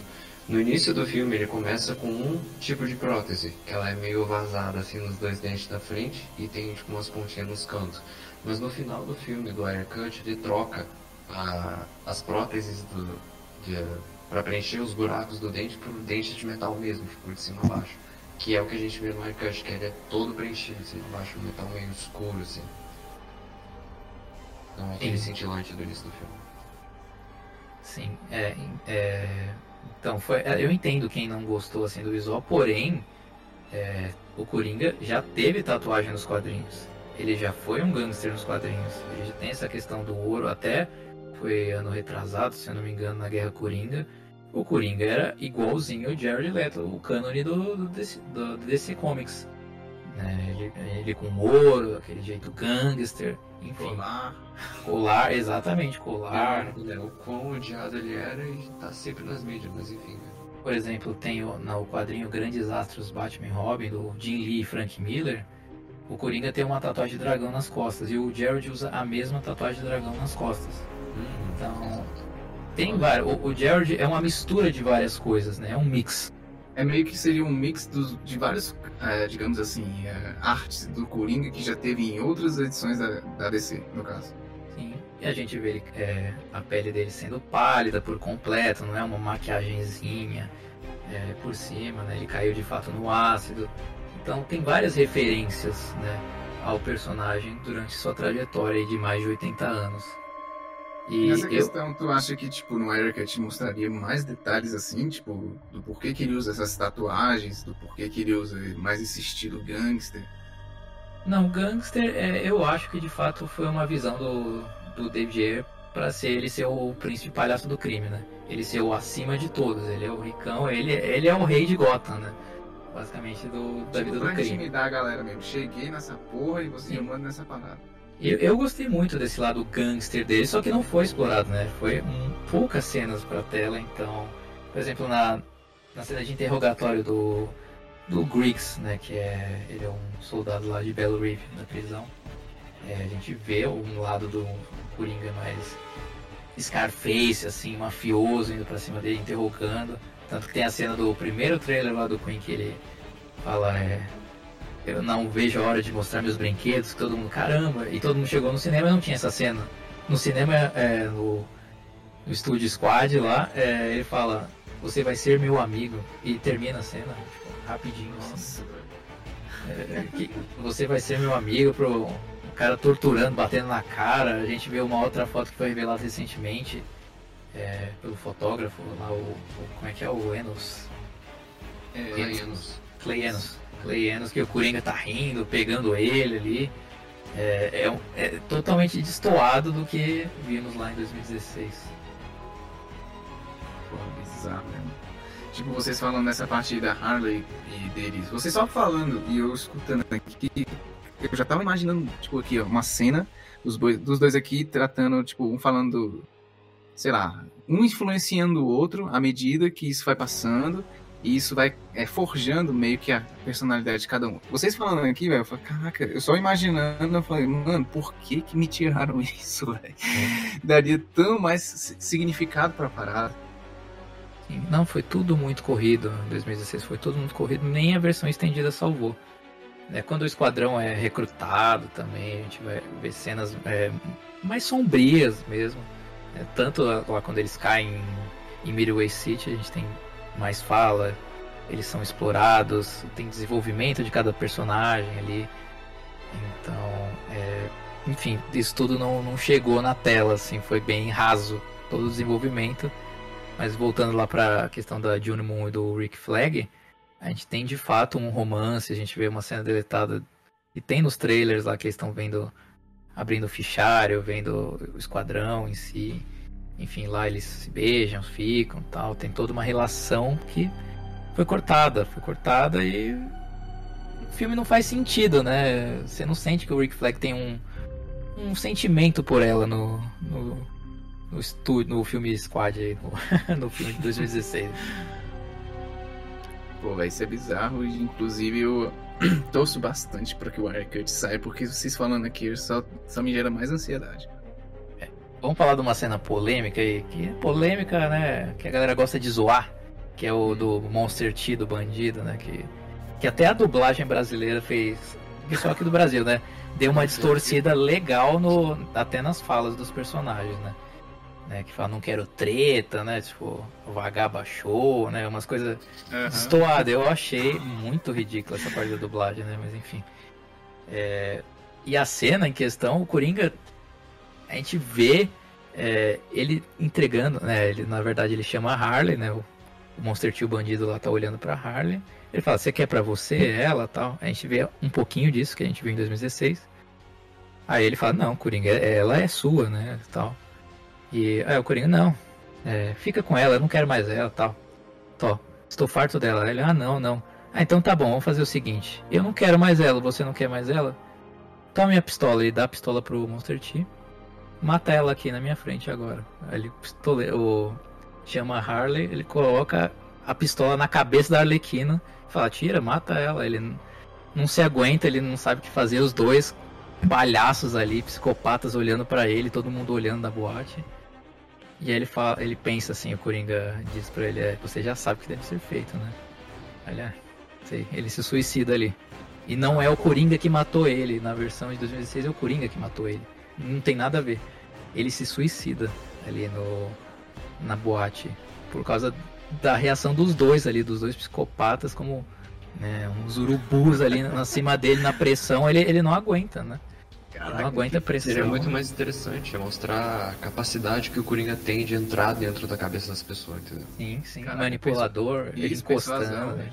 É, persuasão, igual a cena do Griggs, né? Ele encosta no, no Monster T, lá no nesse bandido. Fica discutindo, igual um, um mafioso mesmo. Igual a gente vê nos, nos filmes, Scarface, por exemplo, grudando assim no cara e ameaçando ali, discutindo, fazendo uma lavagem cerebral no cara pra entrar na onda dele. Ainda mais chegando a Harley, que também entra no jogo. Então a gente vê dois insanos ali, ele não sabe fazer e se mata, né? E no final dessa cena a gente vendo. É... Tem até nos trailers a Harley faz um, um boom, assim, que literalmente quando ele atira, né? O Coringa vê os miolos no chão e faz uma piadinha, os dois começam a dar risada, é, são psicopatas, né? Ali a gente vê essa relação que não tá no, no cinema, não foi pro cinema. Caraca, mano. E, é, no final, e o Coringa fica puto. Tipo, ela vai tentar beijar o Coringa na descrição da, do, do roteiro. Ela, o Coringa não não me toca. Aí pega o braço dela com força e arranca ela para puxar para fora da boate. Assim, o mesmo Coringa que a gente vê em todos os lugares, não Coringa apaixonado. Logo depois que eles saem da boate, tem a. Já vai pingar com a cena que eles vão pro carro, né? Aí tem aquela questão, na novelização eles até tem uma conversa assim, ah, nós estamos sempre quebrando limites, né? Tipo, sempre passando além da conta, assim, no relacionamento entre eles, né? Aí, eu não sei se é a Arlequina que pergunta ah, o que vai acontecer se a gente cruzar a próxima linha. Aí ele diz, ah, não sei, talvez a gente faça uma nova. Eles, é esse o joguinho do relacionamento deles, né? Que sempre eles vão cruzando limites, passando assim da, da conta e sempre continua aquele ele é, é, aquele relacionamento tóxico se retroalimentando e começando tudo de novo, né? Ah, então, é, tipo, gente. meio que a gente veria sempre uma parada, por exemplo, uma parada sempre bizarra de um lado, do outro, mas que eles vão se superando a cada vez que vão fazendo a parada. Isso, isso mesmo. Isso. E a gente tem um desenvolvimento na trama inteira pro no final ter aquela questão lá de ela se emancipar de fato, né? Porque aí ela viu que não dá mais assim, né? Não dá mais. E, e no final, mesmo assim, o Coringa acaba puxando ela de volta para ele. Ele é o dono dela, né? Isso daí me lembrou tipo aquela cena do. Sabe, sabe o Injustice 2? Quando você tá lá naquela parte do pântano ali, que aparece o espantalho. E aí ele joga um gás tóxico, aí você tá jogando com a Arlequina ali. E ela vê que a. Tipo, naquela visão, ela vê o Coringa. E é, no início, assim, ela meio que sente um temor Fala, caraca, tô vendo você de novo aqui. Ela meio que fica meio, meio grilada, né? Só que depois ela fala, não, você não faz mais parte da minha vida, você já foi vencido, você já é passado, bola pra frente, superei você. Vocês falando isso, eu falei, cara, tipo, o que eu tô vendo mais parecido que eu via até agora com esse, essa descrição toda é aquela parte ali do jogo do Injustice. Total, velho. Falou, e é basicamente isso que acontece no final. Ela chega com medo, assim, né, de, de início pro Coringa a magia pede a espada, né, pra ela. É, me dá a espada. Aí o Coringa. Ela, a espada tá no chão, o Coringa faz quem? Leva Harley, pega e leva pra ela agora. Aí ela vai devagarzinho, fala no ouvido dele, não, não me vergonhe na frente dos meus amigos tal. Aí ele fala, até aquele um vídeo que foi revelado ano passado, que parece ele falando, você devia ter vergonha de si mesmo. Ele fala para ela. E ali a gente vê um, um desfechamento ali do. É, na verdade, a Harley pega a espada e acaba tirando o coração da magia naquele momento. No filme ela tira também, né? É, o coração da magia, né? No final do filme, então, enfim. Que é aquele coração que retroalimenta, né? Deixa a magia poderosa. E aí o Coringa fica bolado e, e, coloca a arma na cabeça dela, né? Essa foi a última vez que você me desrespeitou. E a gente é vê. cena do avião, né? Não, não. É a cena no final do filme que ele tá com a cara queimada, ele coloca a pistola na cara dela, agarra ela pelo pescoço, assim. Aí ela diz que não é. Eu não sou mais sua. É... Quero mais isso pra mim. E ele, ele fica puto, mas ele fica refletindo, assim, o Coringa. Ele não, não, não age. Ele, tá bom, então, né? Você vai continuar com eles aí. Aí, né, a gente. O que a gente já falou lá da granada, enfim, que ele sai. E é isso, a gente vê esse relacionamento. É bem parecido, assim, nessa questão do Injustice ali que você falou. Pô, mas você, tipo, se você me corta um relacionamento todo desse, que primeiro que inicialmente é mostrar como que eles interagiam ali desde o início, aí depois tu me, tu me tira uma parada, que seria meio que o, a metade ali do, por exemplo, a gente como faz um trabalho, a gente tem o início, meio e fim, né? Vamos dizer assim. É meio que a gente veria o início da, da, da interação deles, de como eles interagiam, como que cada um se retroalimentava, vendo o desenvolvimento disso, de cada um chegando no limite mais insano que o outro, para no final a gente ter essa cena assim, não, vá pra tua vida aí, eu vou pra minha, cada um vai segue o seu rumo. E cara, você vê que isso sendo desperdiçado, sendo limado e simplesmente sendo de uma forma tão rasa e superficial, tirando toda essa dimensão e magnitude, onde você até poderia, tipo, por exemplo, quando você bota uma, é, essas sequências né, de cenas, de diálogos de acontecimentos, você até se fica assim, caraca, eu, eles, eles, são loucos, eles são doidos. Eu, eu sei que são, mas eu entendo cada um dos dois. Eu acho que, tipo, tira até a graça disso, sacou? Sim, sim, total. Isso é foda. E a questão do pistoleiro, tem alguma coisa? Tipo, que tira, assim, um grande desenvolvimento dele? Tem, tem. Pior que tem. É, não, assim, ele é mais desenvolvido, a gente vê. Até, por exemplo, uma conversa, o crocodilo, assim, tava lá, mas não foi tão explorado assim. Né? A gente vê uma discussão entre eles lá que o crocodilo fala, é, eu vou te contratar. Ele fala pro pistoleiro. É, ele fala, não, você sabe o que tá falando, eu sou um cara que, né? Eu quero muito, né? Milhões aí. Né? Você não tem jeito. Aí, aí o crocodilo fala, eu conheço, eu sei de um que você foi contratado para matar um cara e levou o corpo dele, não, recortou, cortou o coração e levou pro, pro cara que te contratou, do, né, ele matou o bandido no caso, ou o informante, enfim, é, e levou pro cliente. Aí ele, ah, como você sabe disso?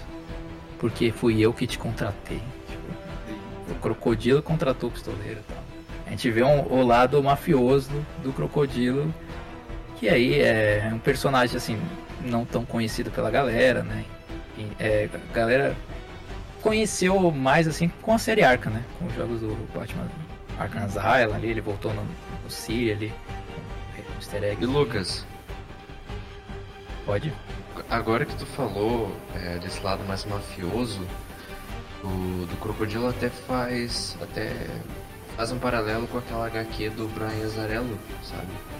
O Crocodilo tinha o, o, seu, sua parcela ali no, no mundo do crime, né? Tinha um charado de pinguim, né? Que era o Oz.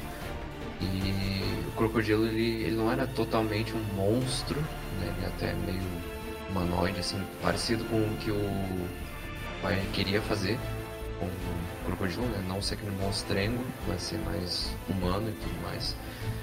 Mas ele tinha uma pegada mais criminosa, assim, no Submundo de Gotham. Ele era temido, mas eles tinham os trâmites dele por fora, né? Não era só um monstro. É, no Studio Squad a gente vê ele basicamente como um monstro que come as pessoas ali e já era, mas não é isso, né? E o visual do crocodilo inicialmente nos quadrinhos e tudo mais, ele é humanoide, porque ele tem uma doença de pele, né? E aí ele fica com esse jeito reptiliano, consegue respirar dentro da água, enfim, tem alguma doença lá. É, mais pra frente que a gente viu um crocodilo mais monstrengo, assim, monstro, né? Mas é, o David foi nessa pegada. E a gente teve esse lado é, criminoso dele, mafioso, como ele tá em Gotham, assim, né? Ele, como ele age, não simplesmente como foi jogado, que é só um monstro ali, enfim, para comer a galera. E faz a piadinha, eu sou bonito, né? que merda, né? Mas, tipo, pegando aquela parte agora do vilão, que, por exemplo, no Studio Squad a gente sabe que o, o vilão principal é o Incubus. Pro Cut ele tem muita diferença, assim, de motivação de vilão. A gente sabe que você falou que o Coringa, ele, de fato, ele, se, ele seria um vilão, né, no final do filme. Mas, é, pegando nessa parte, assim, digamos assim, mais mística, pro lado do Incubus, tem alguma diferença, assim, de uma versão pro outra? Na questão, é, o David Ayer revelou até uma imagem conceitual. O visual que foi pro cinema não era deles. É mesmo, foi a mesma pegada do Lobo da Steppe com que aconteceu com o Liga de 2000 do Justice, Justice League de 2017. Uhum. Com o Lobo da Steppe, que era humanoide e tal. Nossa, tosco. É, até parece o, parece o Jamie Foxx, né? O, o Winkle. Pior, né? Parece o Jamie Foxx ali e na versão era né, original que ele queria pro personagem era, nossa, bizarro, assim. Até lembra um pouco o Lobo da Steppe com, com aquela armadura prateada, enfim. mas a questão de desenvolvimento dele é, é na mesma, né? É, é, ali ainda não é um vilão, vilão. Né? Ele é mais um coadjuvante da magia, digamos assim. Ele ainda continua a mesma coisa, porém tem mais interações tudo mais. O, o, desfecho dele é diferente, né? A luta dele com o esquadrão. O terceiro ato foi totalmente modificado. O que, que o David Ayer falou? Os primeiros 40 minutos foram destruídos pelo Jeff Jones. O meio do filme foi totalmente modificado e o final é inexistente, né? É totalmente diferente. Então explica pra gente esse terceiro ato tão diferente. Vamos lá. Você quer, quer falar, Jonathan? Então, a começar, né, pela, pela questão do. Todo o plot da vilã, né? O destaque real continua sendo a magia, mas a diferença é que ela tem motivações mais é, desenvolvidas né, na trama, não só, ah, eu sou do mal e quero dominar o mundo porque sim. Entendeu? Aquele típico vilão genérico que quer construir uma máquina e destruir o planeta porque sim. Ela tá, ela tá criando um portal, né? Já começa por aí. E o Incubus ele tá auxiliando ela nessa, nessa empreitada. E tem a, toda a questão do desenvolvimento né, do, dos personagens, como eles vão chegar lá. Enfim, é impossível praticamente ter, ter que passar por barragens para chegar lá, né, Lucas? Sim da magia e tudo mais, enfim. E toda a questão da, da, da, da, batalha final seria, além de ser né, o combate físico, espiritual e tudo mais, teria também o embate de fogo ali, que seria com Arlequina e o Coringa, né? Ia ser o que realmente ia deixar a magia em desvantagem. Né? Porque a própria Arlequina seria quem ia desferir o golpe na, na magia né, e tudo mais. É, ali com, o enfrentamento do, do Incubus, a magia, né? Fala pro irmão dela, resolve aí com o esquadrão, porque eu quero abrir o portal. Eu quero abrir o portal, me deixa fazer Sim. as coisas aqui. Aí temos a luta lá que é totalmente diferente que a gente viu lá do cinema. Totalmente diferente. A gente viu pequenos frames nos trailers. Que ele usa meio que um. umas cordas lá, né? Um, como é que é o. o Jonathan, o nome? Os tentáculos? Os, uns, é, os tentáculos, enfim. Dele lá, uhum. eu esqueci o nome do tentáculo dele que falam. É, contra o esquadrão, etc. Então tem uma luta maior, né? Enfim, e, e o desfecho é diferente, porque o Diablo morre, né? Na versão do cinema. E aqui ele não morre. A katana que mata ele. Então a gente vê né, todo mundo lutando. O tom é diferente. Tem até uma cena quando o Incubus dá um um soco na Harley, ela sai meio que voando, assim. Ela cai com uma cara, tipo, meio triste, assim. E uma foto que eu, foi revelada do Wirecut, ela tá, tipo, nervo, nervosa, assim, com raiva no rosto. Né? É um tom bem diferente, até as cores da foto muda, o tom do filme né, em si é, é muito distinto. Então, essa questão com Incubus é nesse sentido. Porém, depois a gente vê é, a magia jogando os tentáculos dela também contra o esquadrão, a gente vê a Katana sendo possuída. A gente vê isso nos trailers. Acho que no primeiro trailer também da, do, do Queen, a gente já nota isso que ela fica possuída e ela luta contra o esquadrão, a Katana versus o esquadrão. É. Então, tipo, no caso seria Katana, Coringa, magia e contra a, a galera que estava, tipo, sendo meio que a resistência. É, exatamente. No final ali, aí a Katana. também. Sim, sim. Então, vou chegar lá. A katana ali resolve, todo mundo vai pra cima dela, bate, tenta tirar. Enfim, né? Porque ela tenta matar a Harley. Aí o crocodilo impede ela, joga ela no chão. Porém, né, consegue tirar o tentáculo, ela volta ao normal. Porém, o crocodilo fica possuído também. O crocodilo fica possuído, fica nervosão, querendo comer todo mundo. Então ele vai para cima, pega a katana, o Rick Flag vai correndo, todo mundo, pistoleiro lá tentando ajudar, cortando os tentáculos, a Harley vai lá, atira. A gente vê os tentáculos pegando o Capitão Bumerangue, a Harley atirando. Pra... Então é uma interação, é muito fluido ali. É um combate dinâmico, Nossa. unido, que vai sendo desenvolvido e no final ali mesmo, quando tá tudo livre, eles formam um círculo, assim, como se fosse. É uma equipe, o Esquadrão Suicida. Eu acho que é aí que entraria até a música, né, o Task Force X, né, ali. Que a gente tá todo mundo unido contra. Né, a gente, é, é arrepiante mesmo, porque é muito diferente. É, é bizarro o que, que eles fizeram lá. Pô, então, eles tipo, colocam... vê esse rodízio aí, tipo, ah, tu Cara, eu imaginei essa cena todinha na minha cabeça, velho. Tu tá ali lutando lá com a magia, a magia, puf, é, meio que possui a, a katana, e você tá, tipo, lutando com as. é, com as enti- Tem, tipo, rapidão, uma pergunta. É, é os o- digamos assim, ela tá abrindo esse portal aí e tal. As criaturas seriam, tipo, aquelas que são aparecidas, que aparecem mesmo no Esquadrão Suicida ou seriam outras coisas? Sim, é, são os mesmos soldados, né? É, da, dela, no caso, né? Os minions dela lá. Ela teria é, uns, uns porteiros. Eu vou falar porteiro porque me remete muito ao porteiro da. eu Esqueci o nome da vilã lá do Caça-Fantasmas, lá do, do primeiro filme lá que tem os porteiros. O porteiro e o guardião, né? O porteiro e o guardião tem vários, eles começam a dançar lá. Todo mundo fala da dancinha da magia, mas tem um propósito lá. Porque eles estão meio que abrindo o portal. É uma. É, é uma dança igual. Não Um sei, de- ritual de- mesmo, né? um ritual cultural lá, enfim. Então tem um propósito, né? Não é só a dancinha da magia. A gente vê no filme a dancinha da magia só, né? Mas lá a gente vê a magia e o- os porteiros dela, assim, do ritual. Então seria, tipo, vocês falando na questão da luta aí, velho, eu, eu imaginando aqui os caras, é, um monte de criminosos reunidos que nunca trabalharam junto na vida, tendo que lidar, lidar com uma ameaça ali mística, extraterrestre, sei lá, uma coisa que não é da Terra. Aí você tá lá lutando, tentando sobreviver, aí vem uma, um, po- tipo, uma habilidade aí que transforma um dos seus membros em inimigo, você tem que conter, aí você consegue conter, aí o outro que está do seu lado É. começa a te atacar e você começa a desviar. Mano, interação foda. Tipo, esse rodízio assim, tipo, você tá do seu lado aqui, lidando com os caras, lutando. Do nada esse aqui parte pra cima de você, aí você já tem que desviar. Mano, já, já tira, tipo. Já dá outra. Outra. Outra. Tipo, outro aspecto pra parada, sacou? Muito mais interessante. Toda, toda batalha, toda batalha final ia ser um, todo um lance muito perigoso, entendeu? Mas não só na batalha final, né? Não é, não tem descargo só ali. Durante toda a trama, desde a morte do Amarra, tipo, sempre fica o constante terror, entendeu?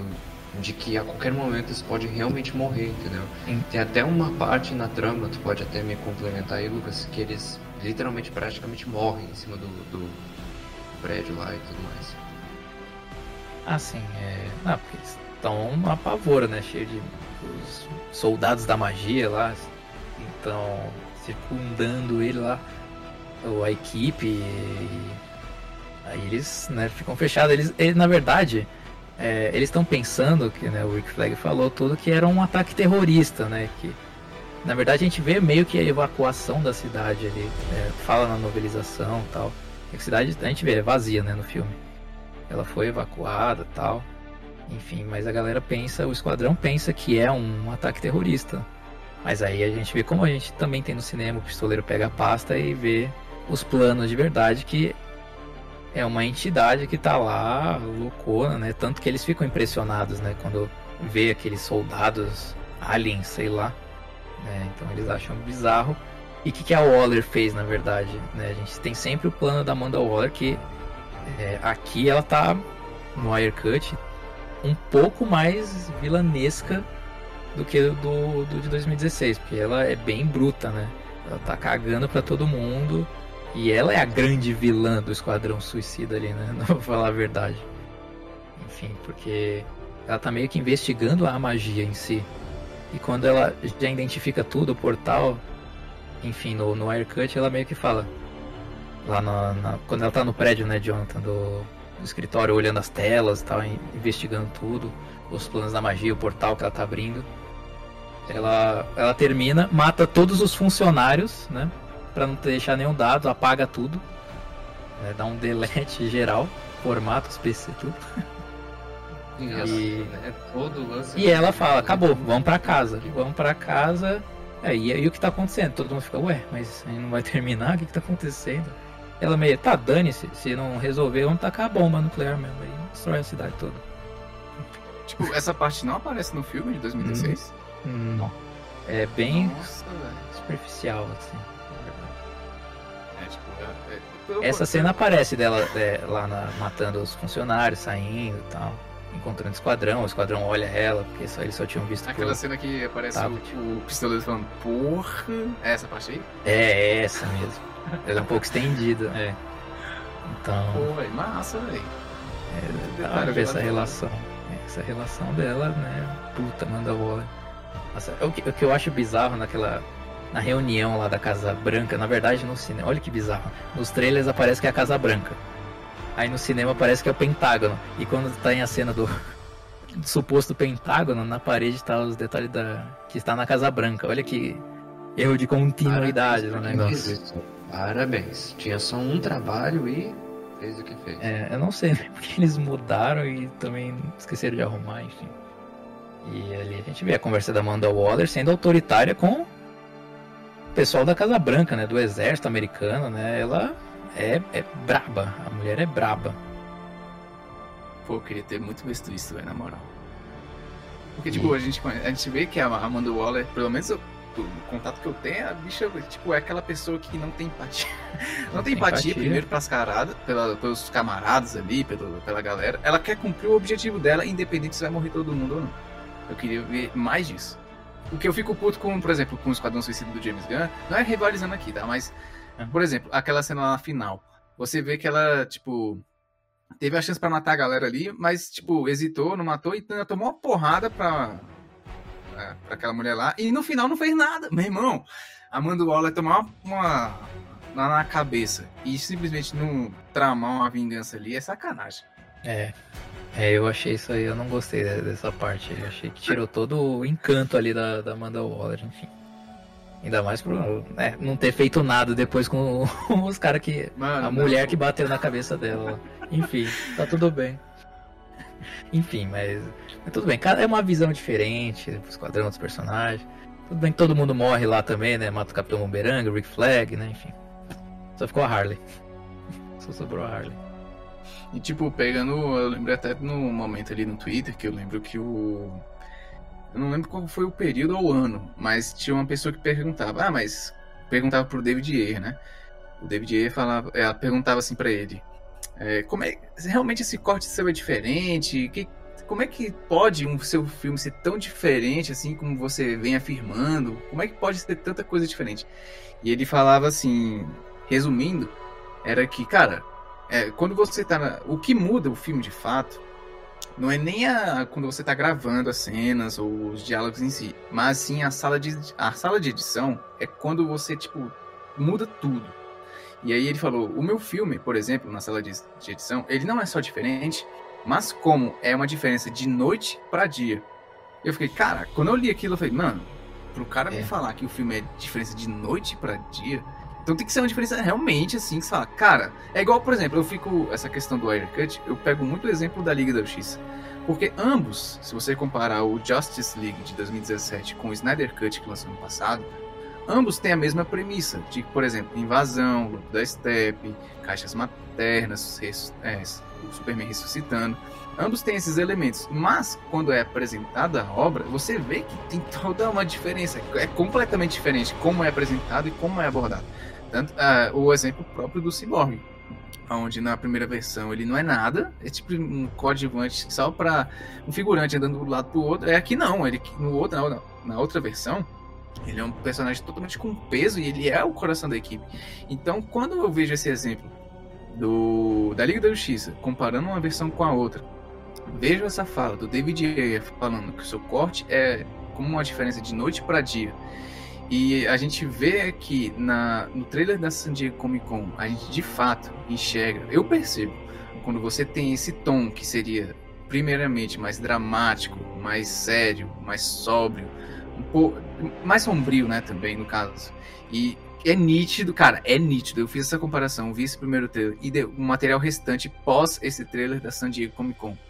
Cara, o- a, a diferença de tom é gigantesca, um negócio muito mais carnavalesco.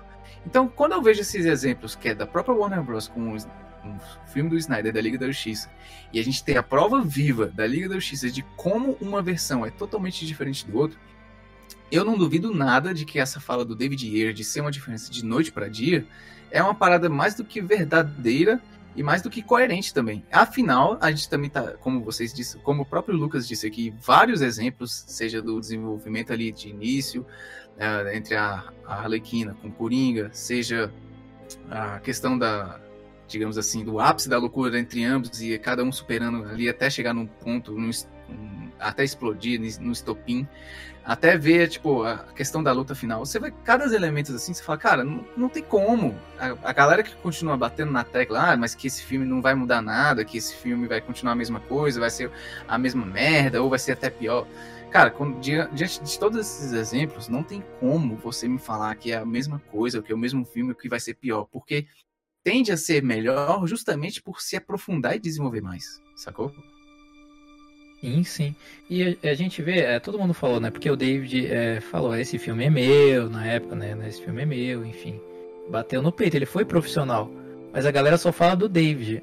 Mas quem tá por dentro sabe que o Ray Fisher fez a mesma coisa na San Diego, no Hall 8 lá do. No, né, que ele falou que. Né, não lembro se. Acho que vocês, vocês lembram que ele disse lá do. Tá até com a camisa do I Love Zack Snyder, né? Alguma coisa sim, assim. Sim. E ele falou bem do filme, né? Aí, aí a gente consegue ver a expressão do Jason Momoa, tipo. Hum, hum, é isso. Não é bem assim, não. É, então, tá vendo? Aconteceu a mesma coisa. Ele, ele, o Ray Fisher estava sendo profissional, né? Ele ainda estava trabalhando lá. Né? Tava na divulgação o negócio. Ele vai falar mal ali? No meio da divulgação ele vai falar mal? Não, né? Porque ele tá sendo pago para aquilo e vendeu o filme, né? Mas no final das contas passou o tempo e agora as coisas estão sendo reveladas aos poucos.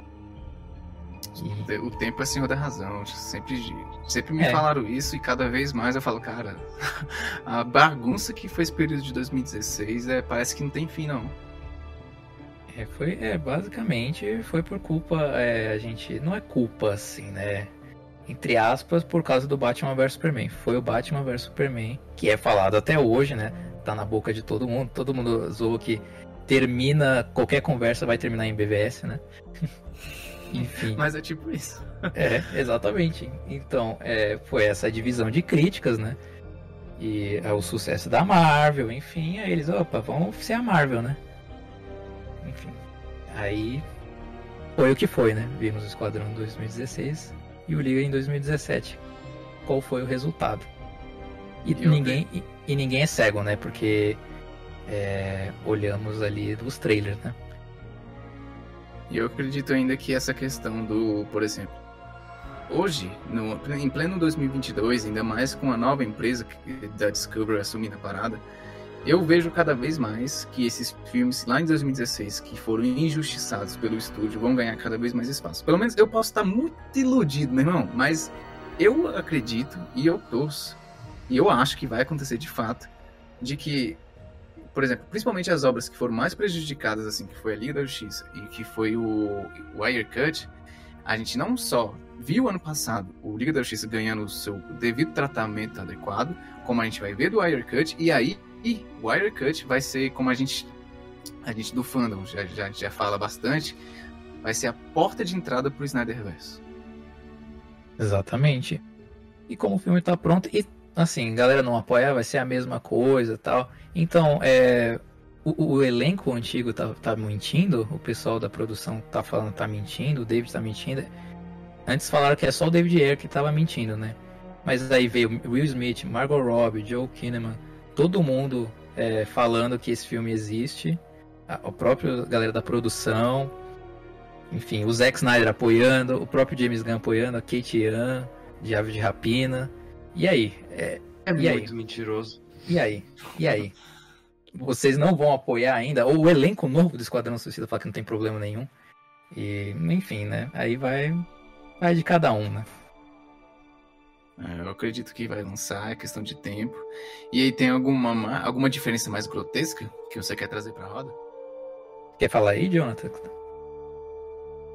Cara, eu acho que a gente falou bastante. Eu não consigo me lembrar de nenhuma outra que a gente pudesse adicionar. Olha, é, só, só eu posso dar uma última pincelada, assim, que é uma cereja do bolo, que não tem nada, isso não tem nada na versão lá de, a, a, o filme lixo lá. que é a questão dos militares, né? O filme é todo militarizado, né? Que a gente percebe. Ah, é, pior. Uhum. O filme é todo militarizado. O David Ayer, né? Que ele já, né, ele já trabalhou na marinha tal, antes de ser diretor. Ele contou isso na carta. Enfim, por isso que ele não ia desistir nunca tal. seu corte, né? Porque ele tava ali para ver a família dele, era difícil tal. Enfim, é, e ele colocou esses elementos, é muito detalhe que ele colocou. Ele chamou o pessoal do exército americano mesmo para atuar ali. Então, para ficar mais realista possível.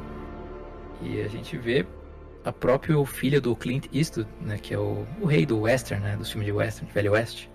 Uhum. É, ele é bem mais explorado no filme. ele foi totalmente cortado, coitado. Tanto que o James Gunn chamou ele e o Clint Eastwood, o pai dele, né, o rei do Velho Oeste, falou: "Você não vai fazer o filme do James Gunn, porque o estúdio te ferrou". Literalmente, ele falou em entrevista recente isso. Meu pai falou que é, e aí eu concordei com ele, não vou fazer esse novo Esquadrão Suicida não, porque o primeiro não, não me deixaram fazer o filme, eu não tô lá. Né? Então a gente vê esse lado militar, mais interação ali, que não tá no filme. Não tá no filme. Pô, seria interessante ver isso aí, velho. Na moral. E aí que eu vejo que, tipo, o diretor, quando ele tá é, engajado na parada, quando ele tenta fazer a obra da melhor forma possível, de você até trazer, tipo, material. Você falou agora do pessoal do exército. Trazer a galera para é, fazer as partes de cenas de gravação, onde você vê que a preocupação do cara tá tão ali alavancada de que ele simplesmente quer chamar pessoas profissionais, de fato, para atuar naquele campo que eles atuam na vida real, sabe? Então eu vejo assim, tipo, cara, quando, quando eu vejo um diretor fazendo um negócio desse, eu já vejo algo que você pelo menos tem que começar a respeitar o cara, sacou? Não, é, exatamente. E, e, a gente vê essa. É, é bizarro, né? Um, os caras militares, né? Do exército junto com criminosos ali no meio, juntos lutando no mesmo lado ali. É, é um negócio também que era para ser explorado, né? dualidade ali. E tem isso no Aircut, no cinema não tem, né? Eles só estão lá, enfim. É isso, basicamente. Olha, eu espero realmente que nós um dia vamos conseguir ver esse filme, o corte real, Esquadrão Suicida, o filme verdadeiro. E só para dar mais um checkzinho, sabe? Que todo mundo tá falando, né? Tem Oscar, mudou a cultura pop, sucesso de bilheteria, agora só falta o filme real, né? É verdade. Falou e disse. Bom, então, tipo, vocês têm alguma coisa a acrescentar também? Alguma coisa a mais? Jonathan? Então, eu acho que a gente já falou basicamente tudo. Olha só, é... pode me dar um espacinho aqui pra gente poder falar? Pode, não, é vontade. Beleza. Assim, é... claro, a gente falou bastante de muitas coisas, né? Muitos detalhes, mas eventualmente é... sempre tem alguma outra coisa, outra que a gente acaba esquecendo, porque a gente né, viu muita coisa. Não sei quantas vezes o Lucas viu o filme, eu vi uma zilhão de vezes a versão estendida, a versão de cinema, enfim. E todo nesse clima né, da gente espalhar né, toda a mensagem pro, pro público, né? no Brasil, principalmente, a gente vê que não, não tem muita gente falando sobre o Wirecut, né? Então, mais ou menos nesse clima, a gente, no, lá no Snydercast BR, a gente produziu um conteúdo, tá? O Lucas pode até falar melhor do que eu nessa questão. Sim, sim. É, a gente está produzindo conteúdo, eu, Jonathan. É... A gente teve um vídeo gringo é, sobre o Snyder Cut, não sei nem se você assistiu, Marcelo, que o cara meio que compilou é, tipo storyboards, artes, tudo, declarações e, e, montou o Snyder Cut. O vídeo foi muito longo tal. Né? Só que ele não foi narrado, foi escrito. Fez sucesso esse vídeo na época. Né? O cara literalmente montou o Snyder Cut, acertou muita coisa, né? Tal, enfim. E como a gente viu que não tem esse conteúdo no, nem no Brasil, porque no Brasil, é, quando tem videozinho, né? É só falando esporadicamente sobre Coringa, tal, algum ponto específico, né? Do Aircut Photo, né, enfim. E a gente decidiu é, fazer um compiladaço do Aircut juntando a novelização, é, fundindo né, a novelização, os storyboards, os roteiros, todas as cenas deletadas, enfim, a gente juntou tudo e vai fazer um basicamente um documentário que a gente vai lançar no, nos próximos dias sobre o Wirecut. Eu fico o convite para todo mundo. É, a gente está fazendo de fã para fã porque a gente quer espalhar a palavra mesmo, que para todos nós fãs que queremos ver esse filme, por causa da produção do filme, o David Ayer, propriamente, os atores, né, que merecem essa justiça também, né? Então vamos espalhar a palavra ali, release the Aircut para todo mundo, né? Dia 20 de maio a gente vai ter a Trend Mundial, dia 20 de maio de 2022. E eu convido a todo mundo aí no canal do Snyder Cut BR que vai sair um vídeo é, completaço sobre o Wirecut com todos os mínimos detalhes, aqueles detalhes pequenos, vai estar lá, vai estar lá. E fica o convite. Nossa, muito bom, velho. Muito bom saber que vocês estão se preocupando a levar esse ponto nos mínimos detalhes a respeito para trazer o máximo possível de informação para cair por terra todo tipo de falácia. Primeiramente, eu dou os parabéns para vocês por essa iniciativa. Eu acho que é necessária, é importante, principalmente na, no, no, dia a dia que a gente, já que a gente tem o Twitter, a gente vê muita desinformação de página e muito comentário equivocado de próprios perfis comuns.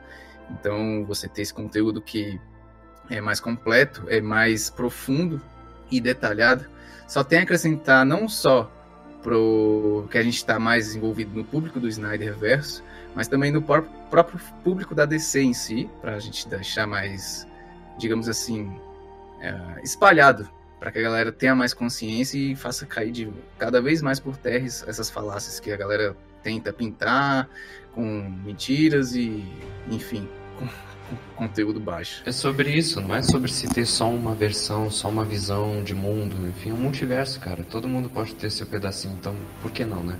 Sim. Exatamente. Nada impede. Então eu queria primeiramente aqui só fazer uma recapitulação do que a gente falou aqui para os nossos ouvintes, de que a gente falou ali da questão, por exemplo, das diferenças que teve da magia com o Rick Flag, que teria uma questão mais aprofundada de relacionamento até dos dois. A gente falou muito da questão da Arlequina com o Coringa, onde a gente veria mais do, da interação deles desde ali do do período de terapia ali do Arkin, até depois quando eles estavam soltos, fazendo suas bizarrices, e ao ponto de que isso se elevava cada vez mais numa sanidade um do outro até ter a, o rompimento, né, digamos assim. A gente vê o relacionamento sabe. tóxico, não o romance. Isso, a gente veria mais essa questão mais... Aquela parada que você fica... Você fala assim, mano, isso aqui não tá maneiro, velho, isso aqui não tá legal, chegando no, até no ponto que explode. Tu torce pra ela se livrar logo do Coringa. Exato. A gente falou também a questão da como que a luta final seria diferente e quanto que ela seria dinâmica em termos de combate, onde a magia ela simplesmente sairia ali, digamos, possuindo a galera e eles teriam que lidar com ela, com os possuídos, com os membros da equipe, e aí depois o outro membro da equipe voltava a ser possuído e aí tá nessa interação que seria muito maneiro. Na moral, confesso que queria ver muito isso. Então, assim, acho que a gente deu uma pincelada em todos os pontos legais, todos os pontos bacanas. Inclusive, eu vou deixar na, na quem estiver escutando, na verdade, quem posteriormente vai escutar isso pelo YouTube, a gente vai deixar o, eu vou deixar o link que o Lucas Venâncio ele fez com o compilado. Posso, posso colocar, Lucas? Pode, por favor. Eu vou deixar lá linkado. Ele fez um simplesmente um compilado de comparações. Ele fez tem lá também o, a novelização traduzida tem a questão de imagens, tem questão de storyboard, tem questão de, enfim, de roteiro. Então, tudo que você quiser acessar e conferir consigo mesmo vai estar lá nesse conteúdo que ele mesmo ele mesmo teve esse trabalho de fazer. E eu, inclusive, dou os meus parabéns para ele, porque o que para fazer isso deve ter dado um trabalho, deve ter é, levado muito tempo para ter sido produzido. Então, é uma parada que merece ser levada a sério porque é um trabalho, mesmo feito de fã para fã, é feito de coração, é um trabalho bem feito. Então, vou deixar disponível isso. Eu vou ver se o Spotify, a rede do Spotify também permite colocar link, eu não sei. É, é uma plataforma nova. Então, vou ver se tiver também, vai estar tá lá. E eu queria, antes de encerrar, é, deixar a palavra final com vocês. O que vocês esperam ver desse haircut? O que vocês esperam do, futuro da Warner, o futuro da DC, e principalmente que a gente luta todos os dias nesse Snyderverse, onde mesmo a gente querendo ver muita Liga da Justiça 2 e 3, o que, que a gente poderia ver para acrescentar esse universo? Primeiramente, Marcelo, obrigado pelo convite, pessoal da Trindade. É... De verdade, obrigado pelo espaço para falar sobre o, o corte do Ayer, para desmistificar muitas coisas, né? Mentiras que são espalhadas, enfim. E o futuro da DC eu espero que seja o multiverso como eles sempre estavam batendo ali na tecla. Mas então, sendo multiverso, o que é nos quadrinhos? Tem um mapa do multiverso nos quadrinhos. Teve a crise nas Infinitas Terras nos quadrinhos. diversos mundos. A gente vê o próprio selo novo da DC, né? Que é, o antigo Vertigo virou DC do Black Label. A gente vê histórias separadas, né? Começo, bem, fim, graphic novel. Então, por que o Snyderverse não pode estar nesse meio?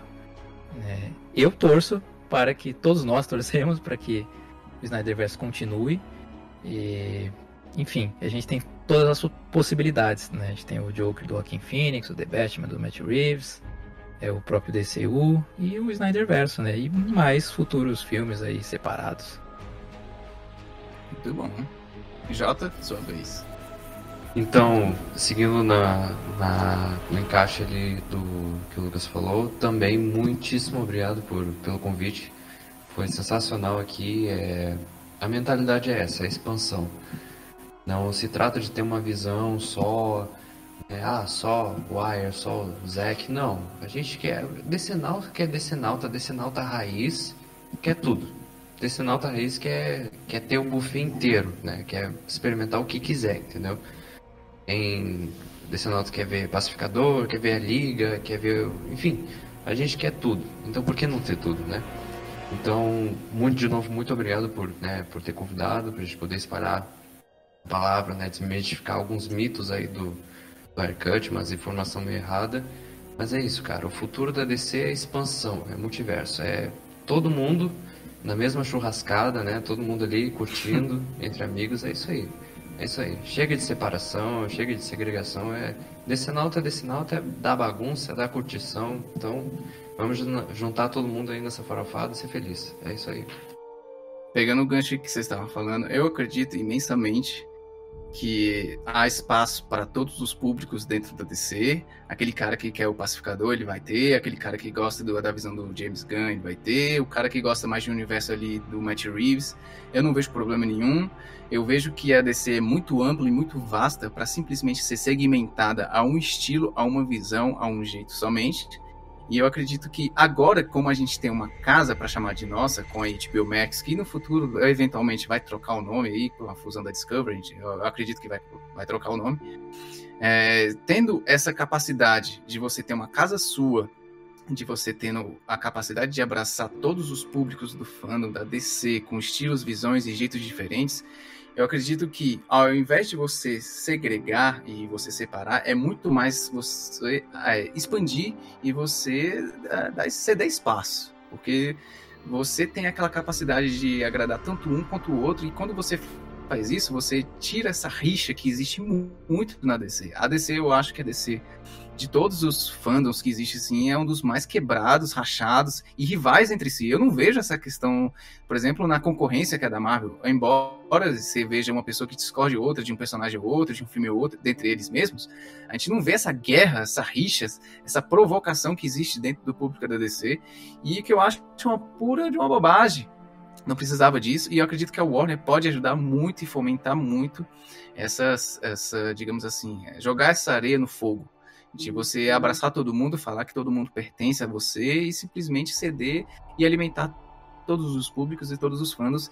E eu acredito que uh, um dos motivos para você se fazer isso é cedendo ao David Ayer a sua, a sua oportunidade de apresentar o seu filme da forma que ele idealizou, pensou, imaginou, conjecturou, da forma que ele gastou suas semanas, meses ou anos aí planejando da forma que ele quis, e sendo bom ou não, é, eu torço e espero muito que o respeito pelo profissional onde você contrata seja mantido. Então eu, eu torço muito porque, de verdade, para o Wirecut ser muito bom e por aquilo que vocês falaram e disseram aqui, eu apenas escutando e imaginando, eu vejo que tem potencial para ser um filme, no mínimo, muito bom, de um filme muito mais coeso, muito mais profundo e que a gente vai simplesmente não só se apegar aos personagens pelas suas motivações pessoais, mas também a gente vai ver que o Snyderverse tinha poten um potencial muito grande a ser explorado se não fosse a incompetência e a impaciência da galera da Warner Bros. Então, eu torço de verdade para que agora as coisas mudem e que o Snyderverse ganhe mais espaço, porque foi um universo sabotado, injustiçado, assim como seus criadores e seus atores, enfim, a, a galera que estava em frente em 2016 e que torço de verdade para que o David Ayer consiga mudar a visão da galera, assim como foi o próprio Liga da Justiça, espero que de verdade que seja com a Aircut. Davi, você ainda tá por aí? Muito bom. Então é isso, galera. Acredito que a gente pôde pincelar tudo. Siga a página Snyder Cut BR, porque a melhor informação sobre, sobre o diretor Zack Snyder você vai encontrar lá em primeira mão, com responsabilidade, com veracidade, e também a respeito do próprio Snyder Verso em si. Eles são muito certeiros no que dizem. E sigam eles lá, seja no Twitter, seja no Instagram, eles estão muito presentes nessa rede. Tem um canal de YouTube, onde eles publicam toda quarta-feira um vídeo novo. Ah, o Lucas e o Jota falaram que vão vir um material quentinho aí para a gente, né, que é DC Nauta, sobre um, uma espécie de documentário a respeito do Wirecut, nos mínimos detalhes. Então, eu sugiro que vocês acompanhem a página deles, é, ative o sininho no YouTube para vocês não perderem essa notificação. E do mais, é, sigam a gente também nas redes sociais, Trindade. A gente tem um conteúdo novo que é para lançar no dia 22 de abril, chamado Epignoses. A gente é uma produção original nossa, onde a gente vai aprofundar as grandes histórias do cinema de uma forma um pouco mais profunda diante da, do objetivo da obra e fugir da superficialidade, que muita gente às vezes escapa dos olhos e a gente tenta vai tentar trazer isso de uma forma mais abrangente e de uma forma mais completa para vocês. Então é isso. Sigam a Trindade no, no Twitter e no Instagram. Então é isso. Valeu quem ouviu, quem chegou até aqui. E até mais.